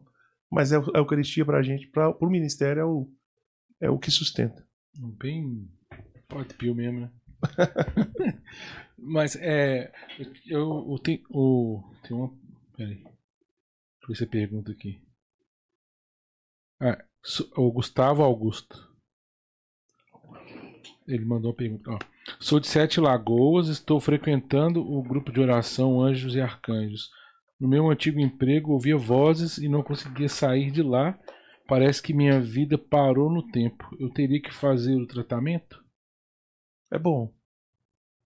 É Gustavo, né? Gustavo. Ele é de Sete Lagoas? É. É. O Gustavo Ele tá pa- indo no grupo lá. Ah, que bom. É, passa lá na comunidade. A gente tá na rua Floriano Peixoto, 98, no centro. Toda segunda-feira começa às 14 horas o atendimento e vai até o último que chegar lá. Passa lá, a gente faz uma, uma, uma anamnese com ele para entender É. de onde tá vindo, pra gente poder te ajudar. E, e- e lá, como é que funciona a comunidade, por exemplo, se a pessoa é, ela às vezes não tem um, um carisma da, um, da cura, libertação. Tem uh, encaixe para eles também em outras funções, né? Então, cara, eu. Eu. Eu sou um cara que eu acolho todo mundo. Né? Assim, não só questão de carisma, mas assim, eu, eu sempre fui assim. Até aprendi um pouquinho que eu paguei. A gente erra um pouquinho. Porque a gente vai acolhendo todo mundo e às vezes não é bem assim. Uhum. Ainda mais em comunidade. Onde tem pessoas, a gente pode. Você tem uma ideia, a gente tem, tem é, semana agora a gente vai ter reunião do conselho, a gente vai estar tá aprovando nossa regra de, de, de, de, vida. Porque eu sempre carreguei no coração que todo mundo tinha que, que aceitar todo mundo do jeito uhum. que é, mas eu vi que não funciona. Né? Eu estou explicando isso para você porque é, nesse ano, nesses anos, a igreja é sábia nisso, por isso que ela fala que uma comunidade precisa de 10 anos para poder ter o tempo de amadurecimento, aprender bastante. Então a gente hoje dá muita formação, é, não só ministerial, mas formação humana, formação de igreja. Uhum. Então é um processo, né? E é lógico que vai chegar pessoas assim, com o ministério. Na verdade, eu não falo ministério, chega pessoa com dons. Isso, melhor com dons. Eu já vi chegar pessoas com muito dom, mas não deu certo. Porque o ministério é quando você se coloca. Você exerce. Quando né? você exerce, né? Então, às vezes a pessoa. E, e, e, e no Anjos e Arcanjos, como assim? É, as pessoas gostam disso. Por exemplo, vai lá no grupo de oração, tem, tem revelação, né? Assim, as pessoas. entendo demais. as pessoas, ah, ou seja, ou seja, é a misericórdia de Deus, enfim, mas às vezes as pessoas não olham para, ficam mais preocupadas Sim. com isso, né? Mas lá a gente precisa de todo mundo, desde a pessoa que está lá é, é, intercedendo, tá, Ministério de Música, colher, lá na, fritando pastel. É. Essa acolhe todo mundo. No bazar. No bazar, é. O bazar hoje. né, de é, coisas é, para poder. Acabou, acabou que o bazar hoje a gente tem uma funcionária mesmo. A gente decidiu. Ah, é. ele, ele fica aberto, ele não senta, e foi melhor pra gente, né? Mas tem voluntário às vezes também uhum. no bazar que ajuda essas coisas. Ou seja, Marcão veio aqui me trazer. Marcão ele tava. Marcão vai, vai, acho que ele vai fazer. Vamos abrir vocacional já. Marcão vai estar tá louquinho pra entrar na comunidade. Aí, é. Deus já sapecou ele ali, viu? Aí, Marcão. Né, Marcão? e aqui já começou a beber um pouquinho também, né? Sim, mas olha pra você ver que interessante. Tem coisas que numa comunidade Deus vai suscitando, né? Hoje é, já tem pessoas que entraram lá, é, a Jordana fez a psicanálise, tem uma outra membro lá, já começou a fazer psicanálise, já chegou psicólogo, ou seja, vai, vai, a gente vai, é. de certa e, forma, vai ajeitando. É, em off acho que te falou, acho que não chegou a falar aqui como é que funciona lá a questão, que nem tudo é, é espiritual, né? É quando você percebe e tem um, fecha a anamnese lá. Na anamnese também tem coisas já voltadas para o psicólogo já? Tem. É...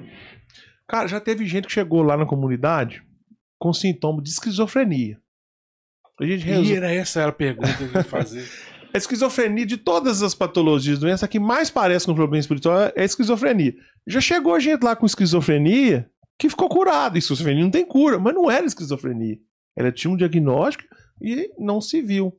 E tem pessoas que chegam lá com esquizofrenia que quer que a gente fale que não, você tem que tomar seu medicamento, você tem que cuidar disso.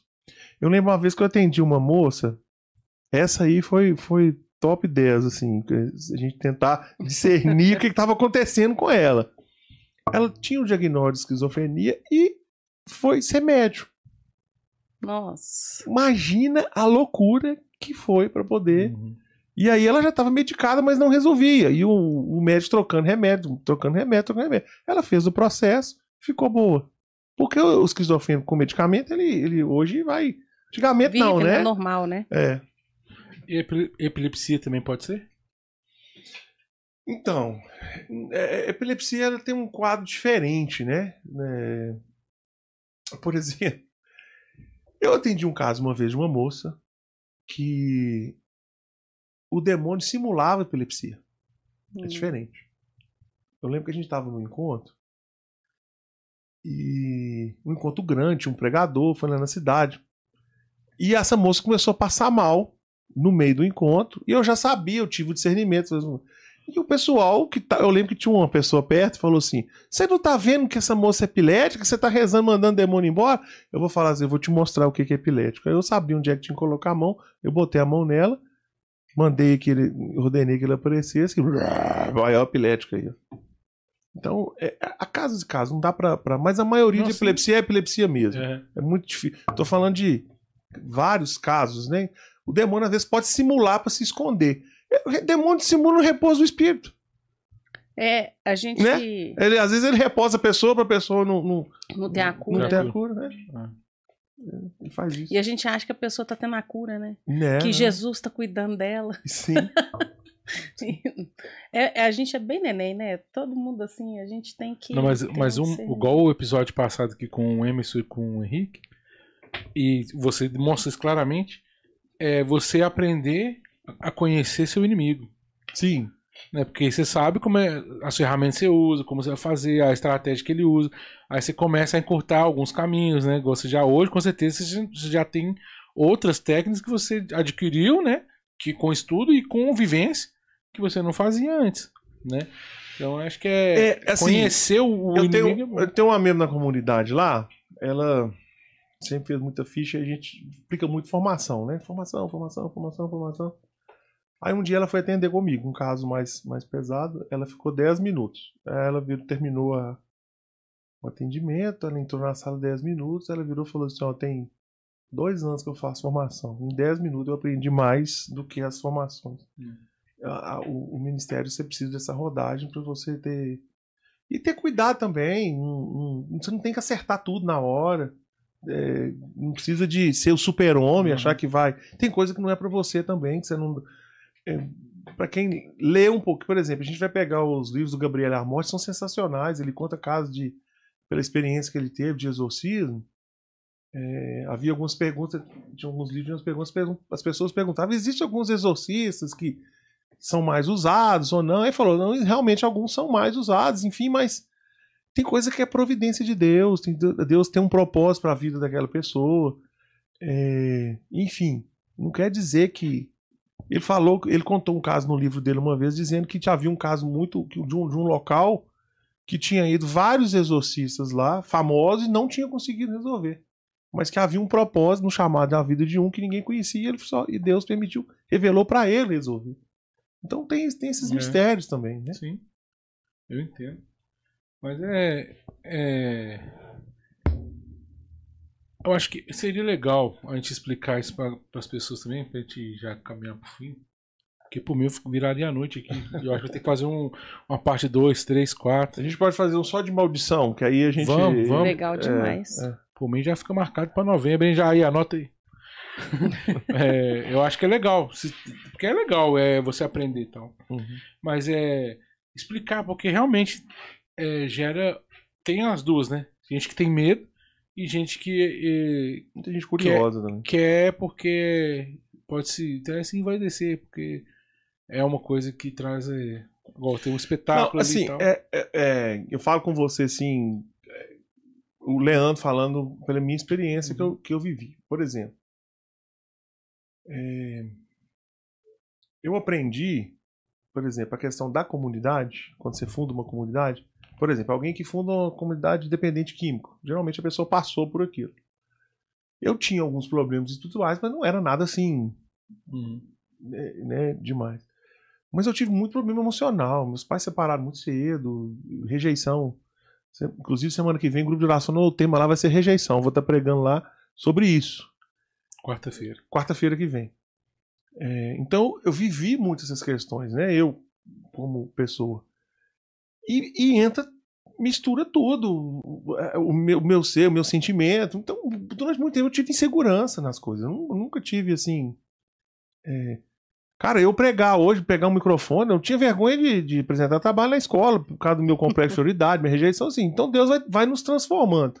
E no ministério a mesma coisa. Então houve momentos na minha fraqueza, aquilo ali tem hora que se você não, não segurar, ele te consome. Quem, quem falar o contrário é mentira. Te consome no sentido, nossa, você tem algo que, que Uhum. diferente. As pessoas, ah, você tem algo diferente. Então, assim, você tem que levar isso, procurar levar isso de forma tranquila, porque assim, eu já, eu já, eu já tive em situações de pessoas, por exemplo, uma vez me ligaram pra ir num lugar com a moça tava possessa. E aí, que já tava muito tempo, muito tempo, ele sabia que eu mexia, eu cheguei lá. Quando eu cheguei lá, tinha 10 pessoas agarradas. Eu já tinha uma certa experiência, segurando aquela moça, segurando muita força. E ali tava um sacerdote também. Eu olhei para aquilo e falei, o que, que esse povo tá fazendo? Eu olhei, pelo que eu já tinha de experiência, eu já conheci, falei assim, solta, solta, solta, solta. Eu falando, né? Ou seja, e eles estavam duas horas ali. E aí eu fui, como eu já sabia o que. A gente bate o olho, é o discernimento do espírito é, é instantâneo, é como se fosse um. Eu falo que é um faro que você tem que você percebe. Ah, que não é seu, é de Deus. Uhum. Só que você vira, na hora que. Duas horas com o sacerdote em cima. E é o seguinte: muitas pessoas não sabem. Tem demônio que puxa a força, pega demais, ele suga energia. Alguns tipos de demônio podem fazer isso. E aí, na hora que eu entrei, eu falei: solta todo mundo. Solta. Mas vai fugir, não vai fugir, não. Na hora que soltou, ela levantou, pss, vai embora em nome de Jesus.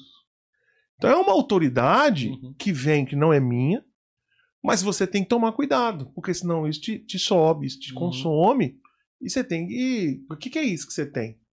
Né? Ou seja, você vai para uma oração de, de libertação, que você começa a controlar coisas, você começa a, a fazer coisas.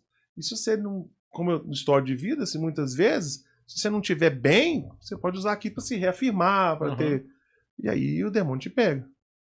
O que ele gosta, vaidade é um negócio que. Então você tem que ter um controle muito grande disso, mas não. É, vaidade é terrível. É, o, o Emes contou o caso até que foi o que, te, que levou você a me convidar da moça. Foi Ele contou, eu mandei. pois é, é, esse caso aí, por exemplo, não tem. É, é, foi semana. Foi dia 21 de setembro, eu tive na gospel, fui na quinta-feira, fui pregar. Uhum. E aí o padre Oscar tava lá e contou. Eu não sei se ele falou o caso, mas agora eu vou te contar como é que foi uhum. em detalhe, né? Sim. O padre Oscar chegou, eu tava lá e fazia a pregação, tava em adoração lá, o padre Oscar chegou e falou: Leandro, vamos rezar para vou dar um som do inferno para ela. A da. Da vista. Uhum. E aí, é, no momento que, que ele começou, ele, ele pegou incenso, pegou turíbulo, abençoou. E aí a moça começou a ter aversão. É, pra, pra quem não viu, né? Ela é, é. Ela é cega. É. Ela ficou cega, né? É. E aí, na hora que ele começou a oração, a moça ficava assim: Padre, me ajuda, eu quero ver, eu não tô enxergando. E hum. dava uma aflição. Uma pessoa desesperada. O senhor vai voltar a ver? O senhor vai me ajudar? E ela não parava de falar. Hum. Eu quero ver, eu quero ver, eu não tô enxergando. E aquilo te dava aquela. E aí a fumaça começou da, da, do, do, do incenso subir e ela começou a dar umas a, a ter aversão, travar todinha. É, ele pegou, a, foi dar um som no filme, pegou o óleo. E na hora que ele abriu o óleo, ela começou a arrastar pro lado sem ver o óleo, ela não tava enxergando, né? É. E aí a gente. Eu olhei aquilo, e aí eu percebi no momento que tava passando o óleo nela, da onde vinha. Mas é pela experiência, não, não tem nada demais da onde vinha, e eu já sabia o que tinha que fazer. Não porque eu já tinha visto vários casos daquilo. É muito comum, depois de uma oração de libertação, o demônio travar o corpo. Travar corpo, travar a perna, ficar cego, parar de ouvir. Ele faz isso, ele, ele consegue fazer isso às vezes. E aí tem uma oração muito simples. Aí eu vou ensinar para todo mundo que é muito simples quando tiver. Que o que eu fiz com a moça, que eu já aprendi, eu já sabia. Eu só simplesmente peguei a, a, a eu, o, o, padre terminou e, e ele perguntou para ela, né? Falou: "Você tá melhor?" Eu tô melhor, mas eu não tô enxergando. falei, padre, eu posso rezar para ela? Eu falei assim, pode. Eu só rezei uma salve rainha nos olhos dela. Mais nada. Por quê? O ponto do corpo. Ele estava alojado, bloqueando. Né? Na retina, tudo ali. Então você rezou, ele não suporta a oração. Só isso, não teve nada demais. Não foi força do Leandro, não é. foi. É o que Deus ensinou e, e só isso. Só que as pessoas falam assim: nossa, curou. o Leandro curou a moça da cegueira. É. Então, é, é, é, o ministério, né? Que era uma força que estava fechando os olhos dela. Uhum. Então, assim, se você não. não, não... É uma coisa que o, o, o, Gustavo da Shalom, que veio aqui, Gustavo e o Diago, ele, me, ele falou aqui a questão. Ele veio falar sobre os, os dons carismáticos, o, o infuso também, uhum. e foi falando e tal. Aí ele falou assim: ó, ó o dom, o carisma, só vai vir o ministério para exercer no coração humilde, né? No coração humilde. Porque se o cara não tiver um coração humilde, aquilo cai por terra. É, né? Um momento pode- vai parar, não vai Com funcionar. certeza. E a gente vê isso você, cara. Você pode ficar tranquilo que a, a gente vê, a gente vê isso mesmo. Então, quem, quem, quem tá acompanhando percebe, quem tá aqui, igual nós dois estamos aqui vendo pessoalmente, o Jair, eu te falo, é, é, é nítido a sua humildade, o seu, Uhum. você é verdadeiro, entendeu? Então a gente vê que é, que é. Deus mesmo quem faz e tal.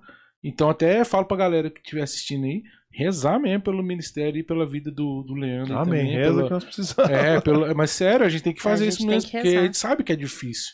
Sabe, a gente conhece pessoas que, que trabalham com isso e vê o tanto que é difícil.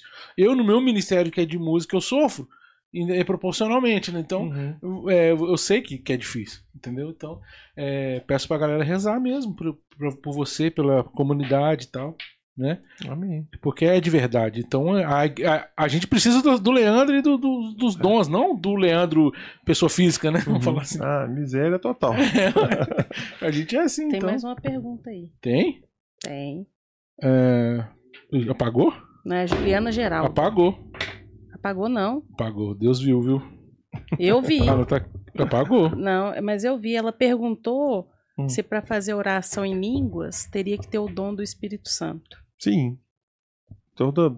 É. é, é, os dons do Espírito Santo, os, os, efu- os dons infusos, né? Efuso, os, tem o infuso e os efusos. É. Os efusos, que através da infusão, oração em língua só através do Espírito Santo.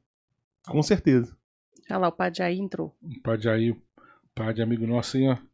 Boa noite, Deus abençoe sempre a todos nós. Rezem por mim, ó. e Rezem pro Padre também. Amém. Sua bênção, Padre. Ó, você conhece ele? Não? Não, não, não. Ó, Padre Jair, dá um pulinho lá em Sete Lagoas. Padre Jair tá precisando de oração mesmo, de ajuda.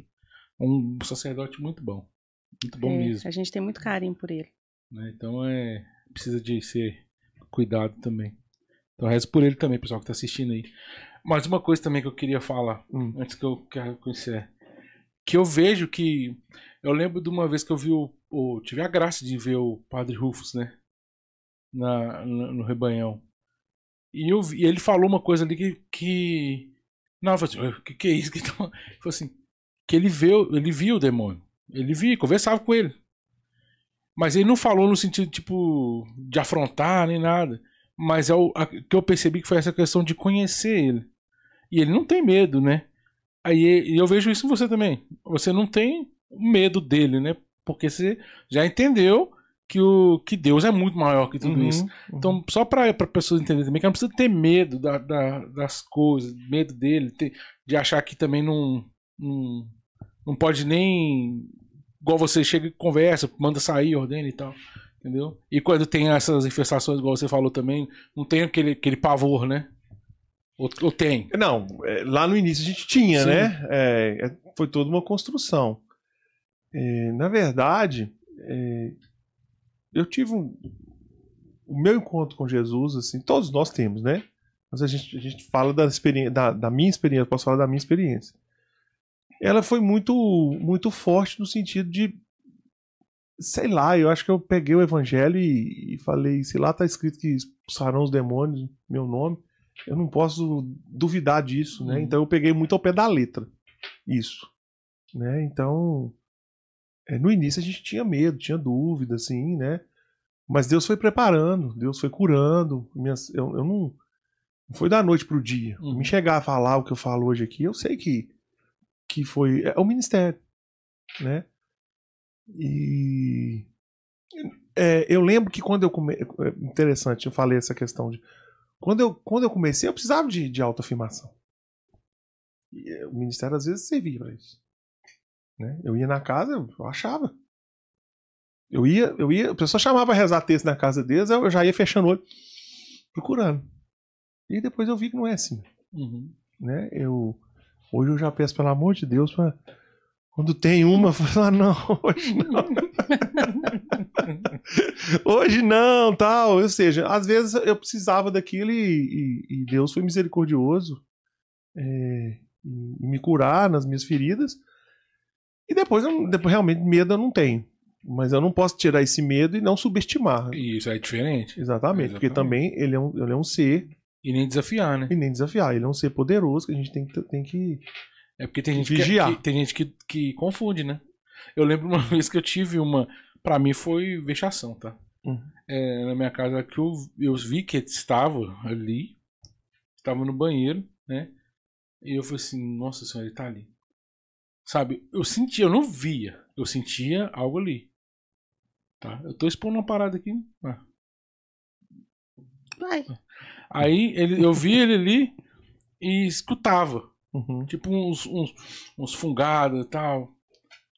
Aí eu falei, não, ele tá ali. Eu comecei a falar assim, sai daqui, que não sei o que e tal. Aí passou pra cá e começou a rosnar, bem perto de mim. Uhum. Eu não tive medo, sabe? Mas eu comecei a, a, a fazer esse, esse tipo de oração. Fazer, sai daqui, não sei o que, não sei o que. Menino, né, velho? Aí eu fui conversar com a, com a dona Hilda. Ela já começou a rir de mim, né? Primeira coisa, ela começou a rir de mim. ela e a, e a Elaine, a filha dela. Ela, Aí depois ela falou assim, não, filhinho, acontece e tal, mas você não pode fazer esse tipo de oração. Você tem que começar a louvar a Deus, falar que você é filho de Deus e tal. Você não Uhum. precisa ficar enfrentando, né? Um confronto com ele, não precisa, é desnecessário. Aí realmente eu comecei a fazer isso, parou, Uhum. parou. Mas é isso mesmo. Então é, é legal falar, porque às vezes as pessoas acham que tem que fazer, assim, sente qualquer coisa, sai daqui, você tem poder sobre mim, não sei o quê. Não precisa nem de gritar. Só Eu põe acho que Deus, a ação de libertação é gritar. só põe não Deus é. onde ele tem que estar, né? É. É, eu entendi isso aí e parou, né? Depois Parou. parou. Entendeu? Mas é isso mesmo. É, é, Deus vai nos, nos ensinando. E Deus permite, tá? É. Toda ação espiritual Deus permite. É, Foi pro seu crescimento de fé. Foi, não, e É. realmente aquilo ali mudou. É, muitas coisas acontecem e a gente tem percebido, né? Principalmente eu. Eu falo por mim porque eu sou Marta e ele é Maria lá em casa, né? E Deus tem me moldado muito nessas, nessas situações, sabe, que a gente tem vivido, né? Até mesmo em função do ministério dele, que o ministério dele é bem puxado. Só quem convive com ele sabe das dos espinhos da carne dele, né? Porque não é fácil, eu sei que não é. E assim, por isso que eu vejo, né, voltando para você, assim como eu vejo nele, amor Uhum. né? A gente vê o mesmo olhar que você tem, eu vejo na minha anja, naquela que me apresentou um Deus. Amém. E eu vejo ele também um amor no ministério dele, né? Que eu fico protegendo ele com a minha martice. Não, mas eu acho que deu pra entender. Só, só ler um, um último comentário aqui. Hum. É, a Cleide Leles de Souza. Antes teve a Helenice também, né? Que falou: Deus abençoe o Leandro e toda a comunidade de anjos e arcanjos. Amém. A Cleide falou que, o, que a Cleide Leles de Souza. Que o Espírito Santo ilumine sempre o caminho da família e comunidade de anjos e arcanjos. Graças às orações que Lean- Leandro e Jordânia fizeram, opa, fizeram por mim, por minha sobrinha, né? Ela já está ótima. Amém. Glória a Deus. É, agora foi outro, o missionário. Em- Ó, o Emerson. Ó, o Emerson. Mande um abraço meu para o Leandro aí. Tá dado aí, ó. Ao vivo. Valeu, Emerson. Abraço. Ele falou que ia estar aqui. É, ele falou que vinha junto, né? Não, ele tem que marcar de, na, na volta aqui. Você tem que estar aqui. De repente sentado aqui na mesa também. Isso aí. É, a Helenice falou: graças ao Leandro e Jordânia, a Elisângela, a toda a comunidade de anjos e arcanjos, eu voltei para o caminho de Jesus. Amém. Aí são os frutos, cara, que comprova Amém. que, que é de Deus. Só um minutinho, meu amorzinho. Eles têm que voltar aqui, mas tem que ir lá cuidar dos meus meninos também. Ah, é os meus jovens. Não, não, não. Não, nós vamos fazer uns bem bolados aí. Nossa, Vamos lá. eu, se eu pudesse, eu juro pra você que eu levava eles pra morar comigo, punha tudo debaixo da minha asa. Ixi, são quantos meninos? Ah, agora tá uns uns 80, 100. Vai ter que aumentar, mano. Vou comprar o alívio do sofrimento. Eles são chiques demais. Que Nossa, eles são muito chiques, sabe? São meninos muito bons. Amém. Eu queria ver se quisesse deixar um recado pra galera aí. Então, pra quem acompanhou, às vezes ter dúvida, né? O Instagram da comunidade é Comunidade Andes e Arcanjos. E no direct lá, é, pra gente é muito tranquilo. Pode mandar é, mensagem, tiver dúvida. Pessoas que estão assistindo, é, que não são de, né, de Sete Lagoas, a gente consegue fazer um acompanhamento, a gente, a gente consegue mandar essa ficha em PDF, as É pessoas mesmo? podem. Sim. Isso é importante. Tiver no mundo inteiro, Brasil inteiro aí, ó. incomodar, então. tiver alguém com dúvida em cima desses sintomas, às vezes tá, escutou, né? Pode mandar, eu mando a ficha, a ficha via zap, a pessoa preenche, Uhum. manda, eu já consigo dar uma orientação. É só realmente a oração de renúncia, dependendo do caso, tem que ser feita É, de forma presencial. Em alguns casos vale a pena, porque se ficar muito evidente, e tem algumas fichas hoje que a gente pega, que é muito evidente que o problema é espiritual. Uhum. Muito, muito, muito, muito. Tem ficha que eu pego, não, isso é espiritual. Isso aqui vamos tratar que vai dar, vai dar certo, né? Uhum. Então aí, no Instagram, Comunidade Anjos e Arcanjos, pode mandar que a gente acolhe todo mundo lá. É isso aí. Nós vamos tirar uma fotinha aqui no final, vou marcar. Você que quiser entrar depois no nosso Instagram, você já pode pegar o link da comunidade que a gente vai marcar vocês, a comunidade. Então, é, agradecer mais uma vez, né? Cara, prazerão. Feliz demais de estar aqui, eu tá podendo também. falar um pouquinho. Eu fiquei feliz demais porque eu acho que eu fiz mais um amigo. Eu falo que aqui é para nós, para nossa formação. Então Deus moveu tudo para que existisse esse podcast, primeiramente para mim, para o Jair, né? E para quem senta aqui com a gente para beber mesmo, se formar. Não, Deus continua abençoando vocês, porque hoje a gente tem mais um canal, né? Que a gente pode evangelizar. Você, quando você mandou mensagem, eu falei: o mais importante pra gente é que o ministério ganhe força, é, né? isso aí. Porque é, hoje, igual eu disse pra você, hoje eu sei que o, que o ministério da, da, da comunidade ele pode ajudar muita gente. Eu vejo muita gente sofrendo por situações que não entendem, não compreendem. É, e quanto mais longe chegar essa informação pra gente, a gente vai levar o evangelho. Sim. Mais uma alma, né? Não é assim? É. É, eu- eu- o episódio fica gravado, tá? Se você Uhum. quiser. Porque aqui, gente, teve uma formação. Isso aqui foi uma formação, sabe? Então, quem quiser, é, vai ficar gravado. Se- Quem assistiu também, quem chegou depois, assiste, anota. Eu mesmo vou ter que anotar, que eu já esqueci o, o do sobrenatural lá. Eu, qual que é o- Preternatural. Peter natural. Preternatural. Preternatural. É. Isso é uma coisa que eu preciso estudar também, entendeu? Então tem muita coisa que, que vai falando aqui, igual a gente fala, né? A gente vai lançando a rede. Uma rede te pega aí, então o que te pegar, você pega, estuda, vai, vai anotando, né? Então acho que foi, foi dada aqui uma aula mesmo de vivência, experiência e, e fé e prática e, e eu acho que é, é essa que é a ideia mesmo, entendeu? Então agradecer mais uma vez você, a comunidade, os arcanjos, como é que chama o rapaz que trouxe? Marcão. o Marcão que trouxe aí, que Deus abençoe a vida dele também.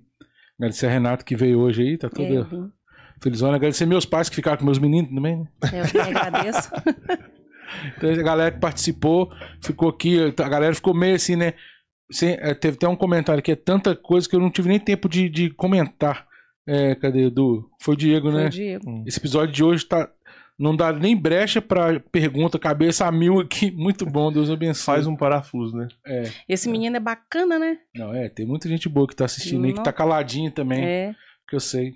Que tá E o Emerson falou que vem. E kkk. É, o Emerson tem Ele que vem. vir. Tem que Vamos vir. cobrar dele pra vir Vamos mesmo. fazer. Ah, esse episódio vai ser, vai ter que virar à noite.